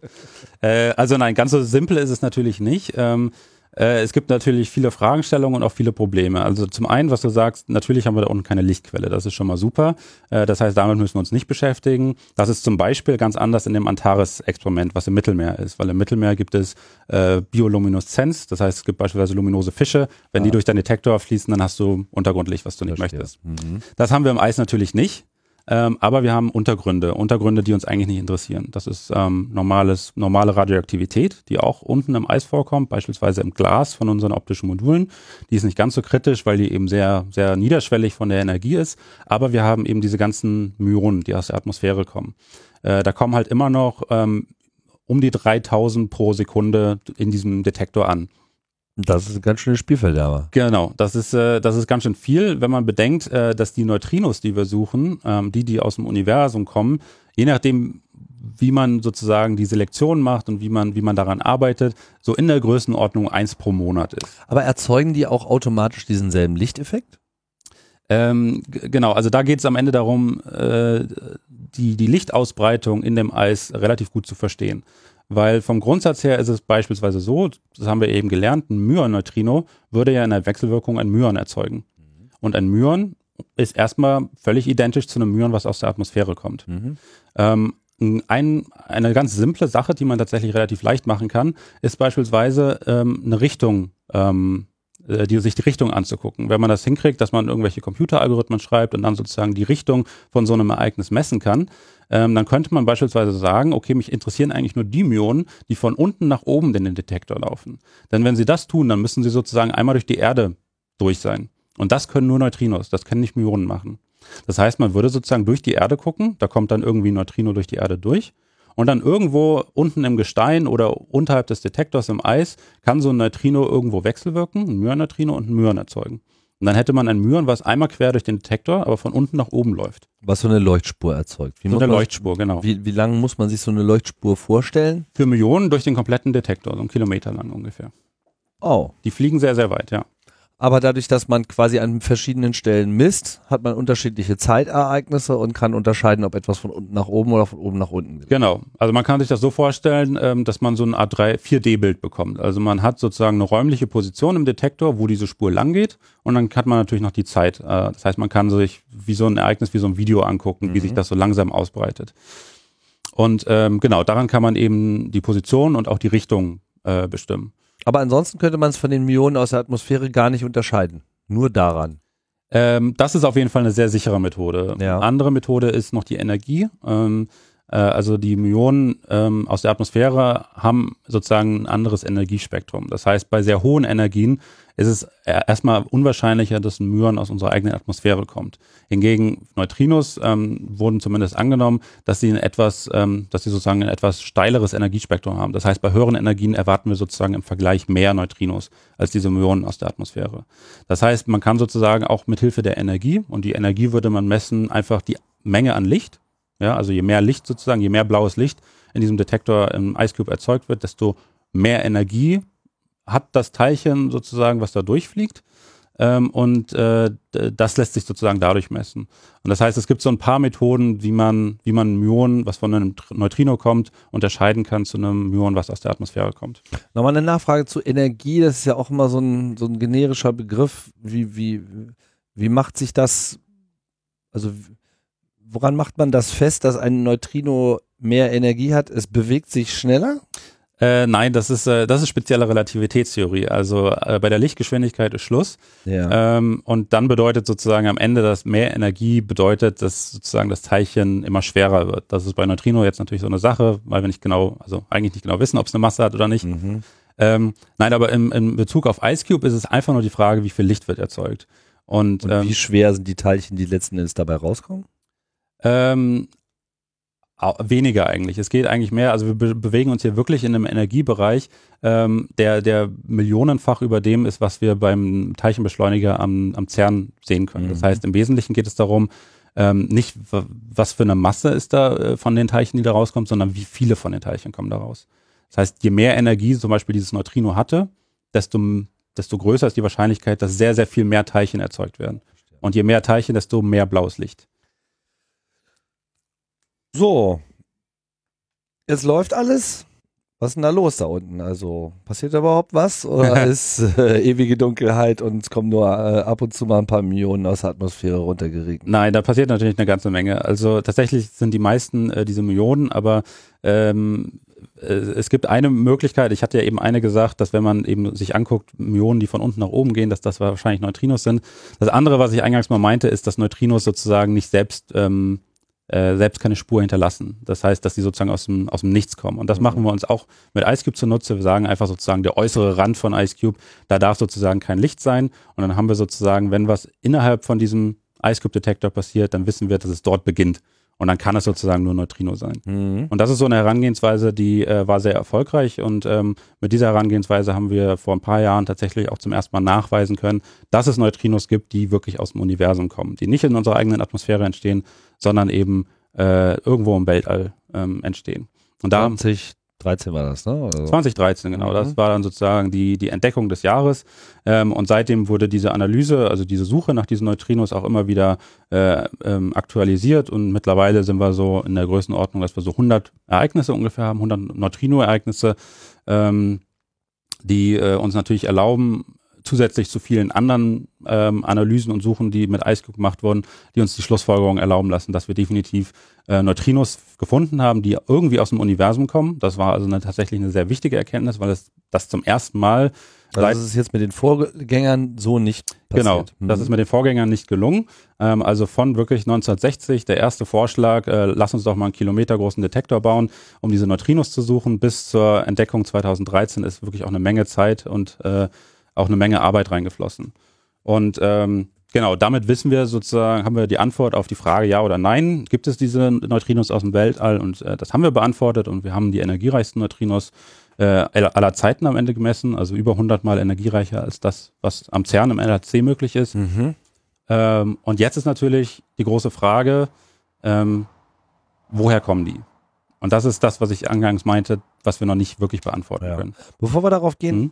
ähm, Du hast ganz am Anfang schon von, wie hast du es genannt, Neutrino-Astronomie ja. gesprochen, die ja eben nicht die Astronomie mit elektromagnetischen Wellen ist, weil wir ja hier mit ganz anderen Kräften zu tun haben. Neutrinos haben mit elektromagnetischen Wellen nichts zu schaffen. Genau. Und wenn jetzt 2013 diese Erkenntnis kam, wundere ich mich jetzt gerade, warum das eigentlich hier nicht äh, eine breite Medienflut ausgelöst hat. Zwei Jahre später, und das haben wir hier bei Raumzeit ja auch schon ausführlich gewürdigt, gab es ja die Gravitationswellendetektion, die erste, oder was, drei Jahre später? Ja, genau, 16, also 15 war, glaube ich, die Messung und so in dem Zeitraum. Äh, und auch die Gravitationswellenastronomie ist ja quasi so ein komplett neues Kapitel der Beobachtung der, äh, des Universums, weil eben auch hier keine elektromagnetischen Wellen äh, zum Einsatz kommen. Haben, haben wir da sozusagen ein, ein Highlight äh, in der öffentlichen Aufmerksamkeit äh, verpasst? Das ist doch eigentlich schon ein ganz interessanter Durchbruch, oder? Auf jeden Fall ist es. Ähm, man weiß halt noch nicht so genau, was dahinter ist, während man bei den Gravitationswellen gesagt hat, hier guck mal, das waren genau hier diese beiden schwarzen Löcher und so. Genau, richtig. Also mhm. es, es, ist natürlich so, also es war ein absolutes Highlight und es war auf jeden Fall ein Durchbruch äh, für die Neutrinoastronomie. Es war, so gesehen war es der Beginn der Neutrinoastronomie. Wir haben zum ersten Mal Neutrinos aus dem Weltall gemessen. Ja. Das muss man auch klar festhalten und das, das ist auch ein Highlight. Ähm, nun ist es genau so, wie du sagst, ähm, äh, wir haben sie sozusagen gesehen und haben sie mehr oder weniger abgezählt. Aber es ist halt noch nicht klar, wir haben noch nicht wirklich gesagt, hier, wenn ihr da hochguckt, genau an diese Stelle, da kommen die her. Da kommen die her. Ja. Und diese Frage haben wir noch nicht beantwortet. Aber die schwierig. Richtung war doch dann klar. Genau, aber es ist ja nur eine Handvoll. Ich habe ja eben gesagt, es waren sind mittlerweile so um die 100. Ja. Und mit 100 Neutrinos, wenn du die mal auf so eine Himmelskarte schmeißt, dann hast du ne, einmal links ein, einmal rechts ein, aber du kannst sozusagen nicht sagen, okay, alle 100 kommen genau aus dieser Richtung. Und das ist unsere Quelle. Aber die Richtung lässt sich schon ziemlich genau bestimmen. Relativ. Je nachdem, was es für ein Neutrino ist, lässt die sich sehr genau bestimmen. Ja. Also Myoneutrinos können wir sehr viel besser ähm, auflösen als Elektroneutrinos zum Beispiel. Weil die einen längeren Strahl machen. Genau, die, beziehungsweise die machen überhaupt so eine Spur durch den Detektor. Die Elektroneutrinos sehen eher aus wie so ein Ball. Und von einem ja. Ball ist es ein bisschen schwieriger, eine Richtung zu Verstehe, das heißt, da müsste man dann mehr davon haben. Äh, genau, beziehungsweise es ist einfach eine fundamental schwierigere Auflösung ja. von, von denen. Mhm. Aber das, das macht man durchaus auch da. Sie werden da auch mit reingenommen, um zu gucken. Es ist ja am Ende eine statistische Auswertung. Kommen am sozusagen, kommen aus einer Richtung mehrere, überlagern die sich irgendwie. Man hat ja auch nur eine begrenzte Auflösung. Ja gut, aber ihr habt quasi mit dem Fischernetz eine Murmel äh, gefangen und wusstet auch noch, wo sie herkommt. Das ist ja irgendwie jetzt genau. äh, auch nicht so schlecht. Genau, und ähm, also es bleibt natürlich auch weiterhin spannend. Also es ist so ein bisschen, äh, also weil du auch die Gravitationswellen ansprichst, es ist natürlich äh, tatsächlich spannend, dass innerhalb von fünf Jahren wirklich zwei große Türen zur, zu einer neuen, mit einem, ja, am Ende eine neue Tür zum Weltall aufgestoßen wurden. Einmal Neutrino, wirklich Neutrino-Astronomie zu machen und auf der anderen Seite Gravitationswellen, also Astronomie mit Gravitationswellen zu machen. Nun ist es so, dass bei den Gravitationswellen, ich jetzt mal salopp sagen würde, die Tür ist schon aufgestoßen und jetzt, äh, jetzt wird es auf jeden Fall spannend, was da alles noch kommt. Mhm. Und bei der Neutrino-Astronomie ist es halt so ein bisschen, wir haben sie, wir haben sie aufgestoßen so ein bisschen, aber eher nur so ein Spalt und wir versuchen sie jetzt Schritt für Schritt weiter aufzuschieben.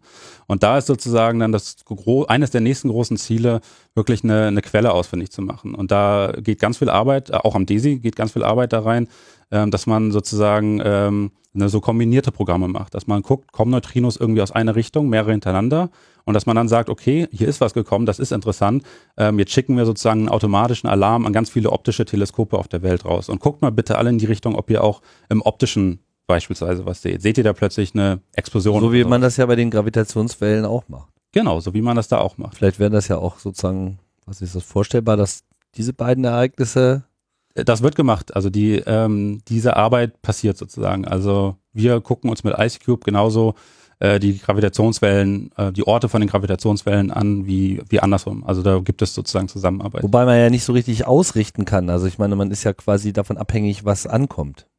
Äh, genau, ne, das ist aber ein Vorteil. Wir müssen IceCube quasi nicht ausrichten. IceCube guckt permanent in alle Richtungen.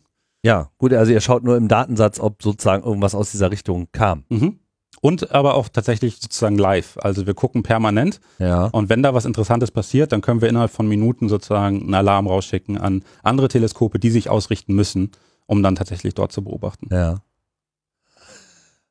Was denn äh, deine, deine konkrete äh, Beschäftigung jetzt bei dem Projekt, abgesehen davon, dass du so den Überblick hast? äh, also ich habe mich konkret mit meiner Doktorarbeit habe ich mich äh, mit der Suche nach Tauneutrinos beschäftigt, also dieser dritten Sorte von. Neutrinos. Mhm. Ähm, es ist so, dass wir ähm, IceCube läuft ja jetzt tatsächlich schon seit 2004, als der Bau begonnen hat, und seit 2010 in seiner vollen Konfiguration. Also wir haben jetzt schon eine ganze Menge an Daten und können darin sozusagen auch äh, bestimmte Suchen machen. Und äh, in diesen Daten haben wir über viele Jahre hinweg ähm, diese Spuren gesehen, also die Myonneutrinos und auch ähm, seit einigen Jahren eben diese, diese Bälle quasi, also die von Elektroneutrinos kommen. Aber Tauneutrinos haben nochmal eine ganz andere Signatur und da, die ist ein bisschen schwieriger. Das heißt, wir haben mit IceCube haben wir noch keine Tauneutrinos beobachtet, nur die anderen beiden Sorten. Mhm. Und ich habe mich konkret damit beschäftigt, sozusagen nach diesen Tauneutrinos zu suchen aus dem existierenden Datensatz. Aus dem existierenden heraus. Datensatz, ja. So nach dem Motto, vielleicht waren die da schon, wir haben sie bloß genau. noch nicht als solche wahrgenommen. Genau, also wir, wir, sie müssen sozusagen da sein. Also alle unsere Modelle, alles geballte physikalische Wissen der letzten Jahrzehnte sagt voraus, dass wenn wir eben äh, Neutrinos aus dem Weltall haben, äh, dass es auch Tauneutrinos geben muss. Es ist nur, sie müssen sozusagen da sein, aber sie sind eben besonders schwer weil, zu identifizieren. Weil das so einer Wahrscheinlichkeitsregel äh, folgt, oder? Weil sie sehr, sehr ähnlich aussehen wie Elektroneutrinos. Mhm. Also Sie, sie, sie muss man quasi experimentell versuchen zu unterscheiden. Also das Tauneutrino ist an sich schwer zu, zu messen.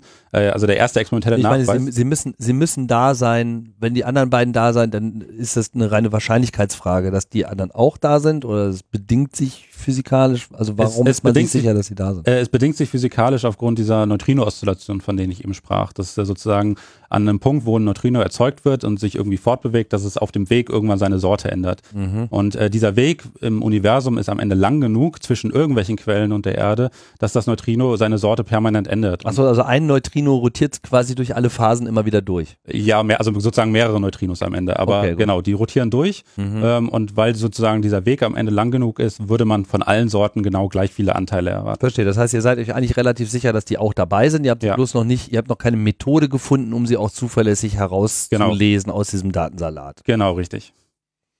Und Machine Learning, oder? Jetzt hier geht man richtig. Äh, Machine Learning wird auch benutzt, ja. Ich okay. habe es nicht benutzt, aber äh, wird auch benutzt, ja. Ja.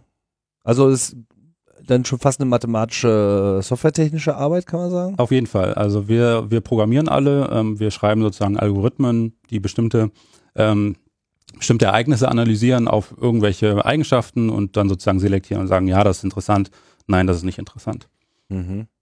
Aber hast du schon irgendwie einen Ansatz gefunden? Also was macht es jetzt so, so schwierig, dass die, dass die Daten, also ich versuche gerade zu verstehen, was für Daten man da hat. So, ich meine, wenn jetzt die ähm, nicht durcheinander kommen, Tim, die Myon äh, Neutrinos angeschossen kommen und ihre lange Leuchtspur machen.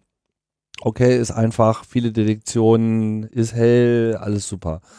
Die äh, Elektron äh, Neutrinos, die machen kleine blaue Punkte, sieht man auch, sind halt keine Spuren. Mhm. So, wo müsste das Tau sich jetzt irgendwo dazwischen befinden und es geht nur darum zu unterscheiden, ob es jetzt ein Punkt oder eine Linie ist oder? Fast, genau. Also, genau der richtige Ansatz. Ein Tau-Neutrino macht am Ende äh, sozusagen zwei Bälle. Und Mhm. ähm, die Wahrscheinlichkeit, also du, sozusagen meine Arbeit hatte sich dann darauf fokussiert, äh, dass man versucht, diese zwei Bälle sozusagen auseinanderzuhalten.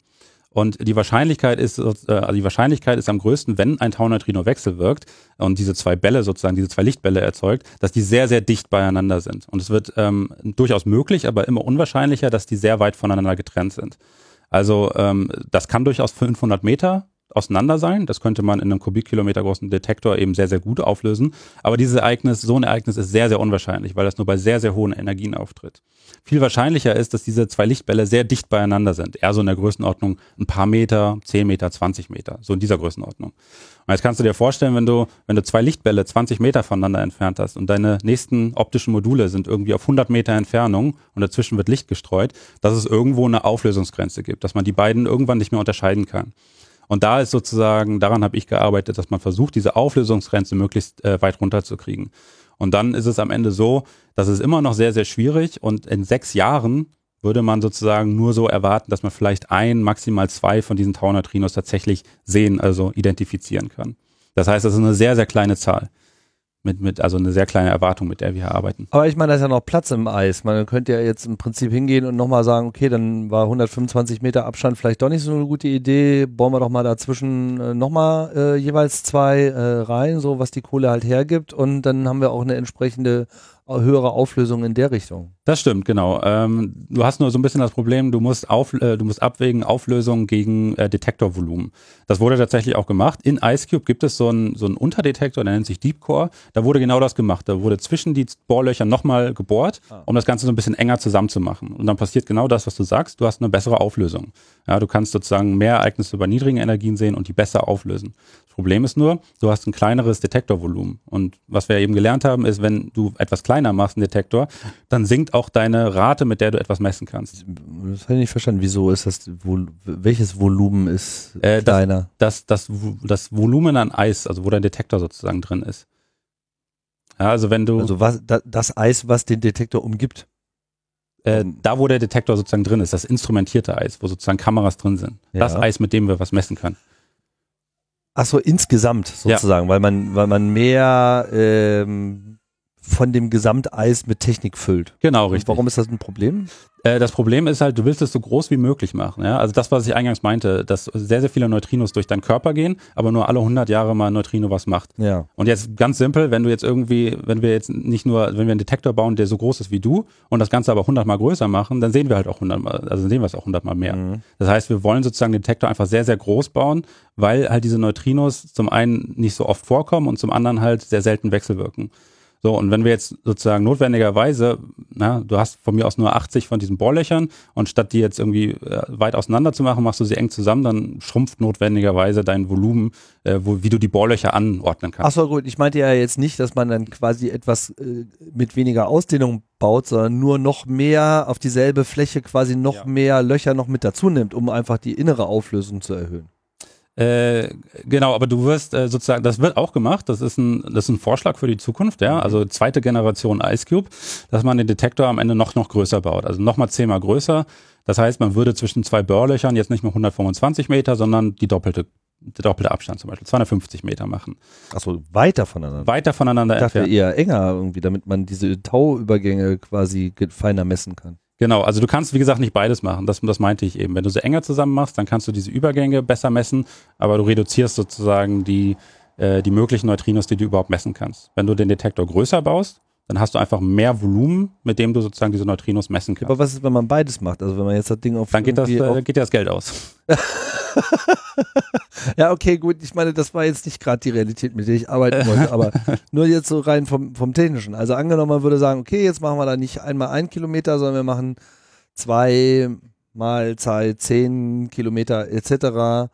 Äh, aber wir haben dann halt auch entsprechend mehr Messpunkte und wir staffeln die zusätzlich aber auch nochmal enger. Ja. Also machen, was weiß ich, alle 50 Meter Ja. ein. Würde schon jetzt für die Tau äh, gegebenenfalls Daten liefern, die das nochmal einfacher machen würde. Auf jeden Fall. Das Okay, wäre natürlich, Na, der- dann- das wäre natürlich super, ja. Ich dachte schon, da spricht jetzt irgendwas Grundsätzliches dagegen. Nee, nee.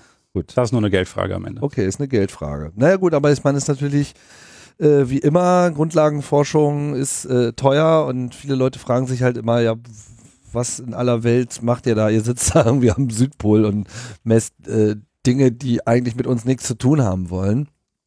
Aber ich denke, wir haben auch schon aufgezeigt, dass es natürlich hier sehr wohl ein äh, Potenzial gibt und dass es eben so etwas ist, von dem man eben heute noch überhaupt gar nicht sagen kann, welche Durchbrüche äh, es mal bringen kann, genauso wie das mit den Gravitationswellen ja auch der Fall war. Ich kann an der Stelle auch nochmal auf die Sendung verweisen, die ich dazu gemacht habe, die ich äh, extrem bemerkenswert fand, nicht nur weil das Thema bemerkenswert ist, sondern weil ich finde, dass die Sendung das auch ganz gut aufgezeigt hat, ähm, welche Dynamik da drin steckt und manchmal auch welche Zufälle, denn das, woran du arbeitest, ist ja quasi auch so dieses, okay, jetzt können wir was messen, aber was können wir denn da eigentlich draus ableiten? Und die Besonderheit der äh, ersten Gravitationswellenmessungen war ja gar nicht mal nur so, dass man sie gemessen hat, sondern dass man eigentlich schon in anderen Forschungsgruppen durch Mathematiker vorher relativ klar vorhergesagt wurde, naja, und wenn es so aussieht, dann handelt es sich um das und dann kannst du hier noch zwei Parameter einsetzen und dann weißt du auch, wie groß die beiden schwarzen Löcher sind. Und dann kam ja genau das. Und die haben ja auch selber geglaubt, dass wieder irgendjemand einen Prank ausgepackt hat, weil das war einfach zu perfekt, was da äh, gleich das erste Mal kam. Und im Prinzip muss äh, hier vermutlich auch äh, entsprechende Arbeit noch geleistet werden. Und man kann jetzt noch gar nicht sagen, was äh, irgendwann mal daraus vielleicht gelesen werden kann, insbesondere im Zusammenhang mit den anderen beiden Astronomie-Disziplinen, also den el elektromagnetischen Wellen, wo ja schon eine Menge geht, und eben den Gravitationswellen.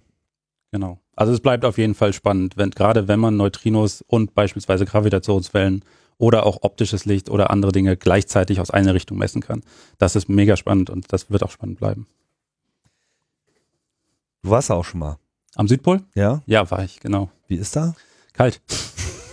Nein, also es ist, es ist tatsächlich ein, äh, ein unheimlich interessanter, sehr außergewöhnlicher Ort. Ähm, äh, also welche Vorstellung man auch immer hat, äh, am Ende kommt es, glaube ich, anders. Äh, es ist ähm, sehr trocken da, es ist sehr kalt, ähm, die Luft ist dünn, ähm, aber es ist tatsächlich phänomenal interessant äh, und es ist wirklich einfach weiß, hier, soweit man gucken kann.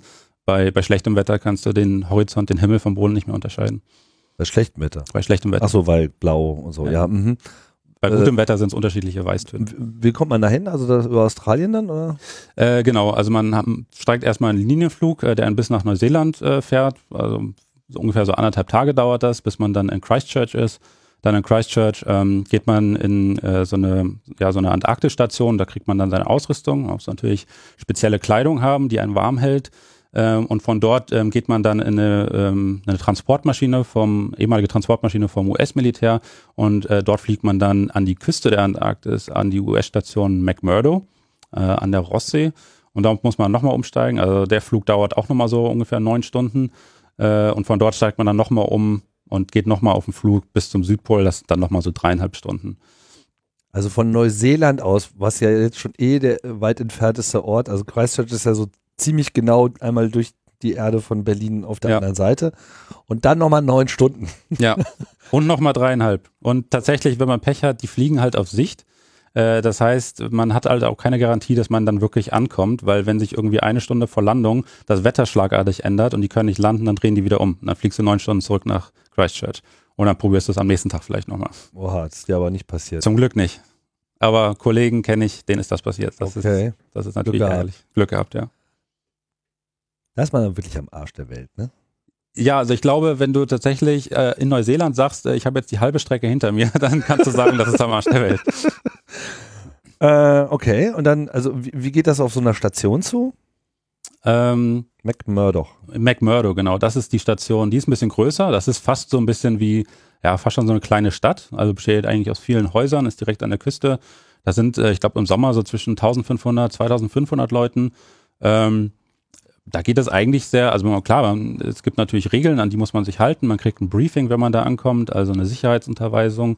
Ähm, aber ansonsten äh, hält man sich da relativ frei auf. Äh, und für uns Icecuber ist es halt in der Regel auch eine Durchgangsstation. Also das heißt, wir warten quasi nur auf einen Weiterflug zum Südpol. Und am Südpol, die Station, die ist deutlich kleiner. Das ist tatsächlich auch nur eine Station. Ähm, da passen dann im Sommer so 150 Leute ungefähr drauf.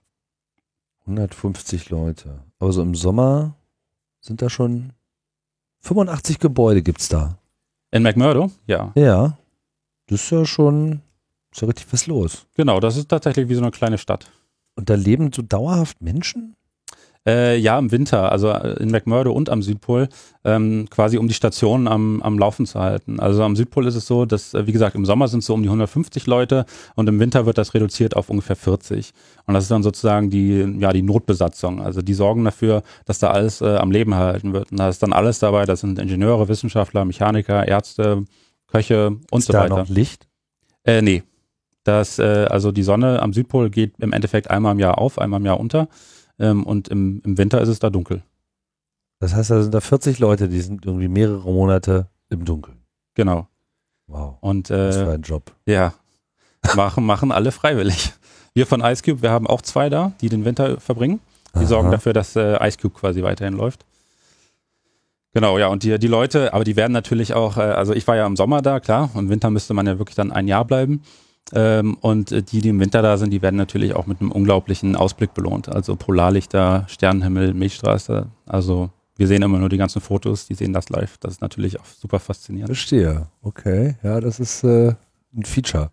Aber das macht man auch nicht ewig, oder? Also das Äh, es gibt tatsächlich äh, eine Person, die habe ich aber nie persönlich kennengelernt, ähm, der macht das, glaube ich, schon seit 13 Jahren. Dass der jedes Jahr, also wirklich tatsächlich dann immer nur, ich weiß es gar nicht, im Sommer wahrscheinlich mal vom, von der Antarktis runter, aber ansonsten tatsächlich den Winter auch durchgehend dort verbringt. Also es gibt Leute, die finden das gut.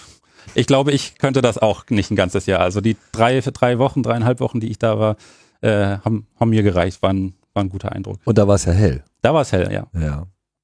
genau. Ja, wie geht's dann weiter jetzt, außer dass jetzt weiter programmiert und weiter äh, getestet wird? Gibt's schon, also Ideen zum Ausbau für den Ice Cube gibt es, Ja. aber beschlossen ist da noch gar nichts. Äh, nee, beschlossen noch nichts. Also da wird äh, natürlich fleißig dran gearbeitet. Es äh, gibt also auch bei uns am DESI Leute, die Studien dazu machen. Also bevor sozusagen ein neues Experiment gebaut wird, ist ja, steht ja unheimlich viel Arbeit an. Du musst sozusagen erstmal den Use Case am Ende sagen. Also warum ist das notwendig? Bei einem größ bei einer größeren Version von IceCube wäre genau dieser Use Case, okay, wir wollen Neutrinos bei noch höheren Energien messen. Ähm, der ist relativ klar, das wollen wir gerne machen. Ähm, und dann musst du natürlich die Studien machen, okay, wie müsste so ein Detektor aussehen? Ja, also die Zahl, die ich eben gesagt habe, dieser doppelte Abstand zwischen den Bohrlöchern, das kommt aus solchen Studien heraus. Mhm. Ähm, daran arbeiten Leute ähm, und dann tatsächlich auch diese, diese Forschungsanträge zu schreiben. Ähm, das, das ist wichtige Arbeit. Aber nicht nur, nicht nur ähm, im Prinzip neu, eine neue Variante von IceCube. Ähm, die andere Variante ist das, was du eben auch angesprochen hast, einfach eine Instrumentierung, also diese Bohrlöcher noch enger beisammen zu machen, um eben diese Auflösungsgrenze zu erhöhen. Mhm. Äh, daran wird gearbeitet, speziell auch durchaus äh, mit dem Gedanken, dass wir vielleicht versuchen wollen, Tauneutrinos dann auch zu finden. Ähm, oder zumindest die Nachweismethoden dazu zu verstehen. Ähm, aber es gibt auch ganz andere Techniken, äh, beispielsweise im, im Radiobereich. Also das, was wir mit IceCube machen, ist ja blaues Licht, Schrenkerpflicht. Ähm, aber es gibt genauso die Möglichkeit, Neutrinos beispielsweise über Radiowellen nachzuweisen. Das ist ein Tick komplizierter, ist ein, bei, bei viel, viel höheren Energien. Ähm, aber Radiowellen haben am Ende den Charme, dass sie sozusagen nicht so schnell gestoppt werden. Ja, kennen wir ja auch von unserem normalen Radiofunk, dass sozusagen eine Radiowelle auch ohne Probleme durch einen Baum durchgeht, Licht hingegen nicht. Ähm, und da kann sich sozusagen im antarktischen Eis Radiowellen sehr viel länger, sehr viel weiter ausbreiten und dann kann man eben noch größere Detektoren bauen. Ah, das heißt, das blaue Licht ist nicht die einzige, der einzige Effekt, sondern im Prinzip entsteht in dem Moment, wo das Neutrino sich äh, wandelt, auch Radiowellen. Genau, können auch entstehen dabei. Ja, Können auch ja. entstehen. Mhm. Das weiß man. ja, das weiß man. Das heißt, da müsste man die entsprechenden Detektoren für bauen, schauen, kann man das da noch mit rein versenken. Genau, richtig. Also das sind auch Ansätze, das sind auch durchaus Ansätze, die experimentell schon ein bisschen verfolgt wurden. Also von diesen Radioantennen ähm, gibt es, glaube ich, mittlerweile drei Stück am Südpol, die bereits ähm, gebaut wurden, womit dann erste Tests gemacht werden. Aber mit drei Stationen kann man noch nicht so wahnsinnig viel Physik machen. Das sind, ja, das ist das, was sozusagen in den ganzen Jahrzehnten vorher mit IceCube passiert ist, mit den ersten Prototypen und Amanda. Das wird jetzt gerade auch so ein bisschen im Radiobereich gemacht, ähm, dass man die ersten Prototypen versenkt und guckt, funktionieren die, worauf muss man achten. Also ein ständiger Lernprozess. Platz ist da ja wahrscheinlich noch genug. Also man könnte jetzt an dem konkreten Ort sich noch weiter äh, ausdehnen, sowohl nach unten als auch in die Breite.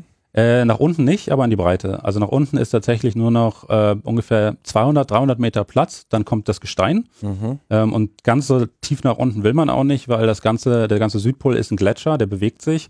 Ähm, das heißt, aller Wahrscheinlichkeit nach wird sich unten, also ganz unten am Gletscher auf der Gesteinsschicht wird sich auch Wasser befinden. Also so ganz so tief will man auch nicht bohren, ah. weil sich sozusagen dieser Gletscher bewegt. Ähm, das heißt, aber, so, so ein, ein, Ausbau würde dann sozusagen den, den Namen ein wenig äh, hinfällig machen. Es wäre dann mehr so ein Eisquader. Quader. Ja, oder, oder es wird tatsächlich einfach ein sehr, sehr noch viel größerer Würfel. Also, ähm, die, also die Idee heißt tatsächlich Ice Cube Generation 2. Ja gut, aber wenn man nicht weiter nach unten gehen kann, kann man ja. Das ist äh, gut, da hast du recht, klar. Ja. ja. dann hat es ausgewürfelt sozusagen. Ja. ja, Marcel, haben wir noch irgendwas ganz äh, Wichtiges und Nennenswertes vergessen? Ich habe gerade nicht so den Eindruck. Ich glaube nicht. Also wie gesagt, also es bleibt sehr spannend äh, in allen Bereichen, ähm, ob es jetzt Gravitationswellen oder Neutrinos sind. Äh, tatsächlich dieser, dieser Multi-Messenger-Gedanke, dass man viele Dinge in verschiedenen Bereichen beobachtet, das wird, glaube ich, eine ganz spannende Sache in den mhm. nächsten Jahren. Und dann, äh, weil du eben das äh, Highlight äh, der Entdeckung der Neutrinos mit Ice Cube angesprochen hast, ich glaube, dann wäre, auch wenn das passiert, so ein Highlight auch stärker in der Presse noch vertreten. Genau. Auf jeden Fall schon mal jetzt bei äh, Raumzeit, wo es auch äh, hingehört. Genau. Vielen, vielen Dank Gerne. für die Ausführungen hier zum Ice Cube und den Neutrinos, den unbekannten Wesen. Vielen Dank fürs Zuhören hier bei Raumzeit. Ich sag Tschüss, bis bald.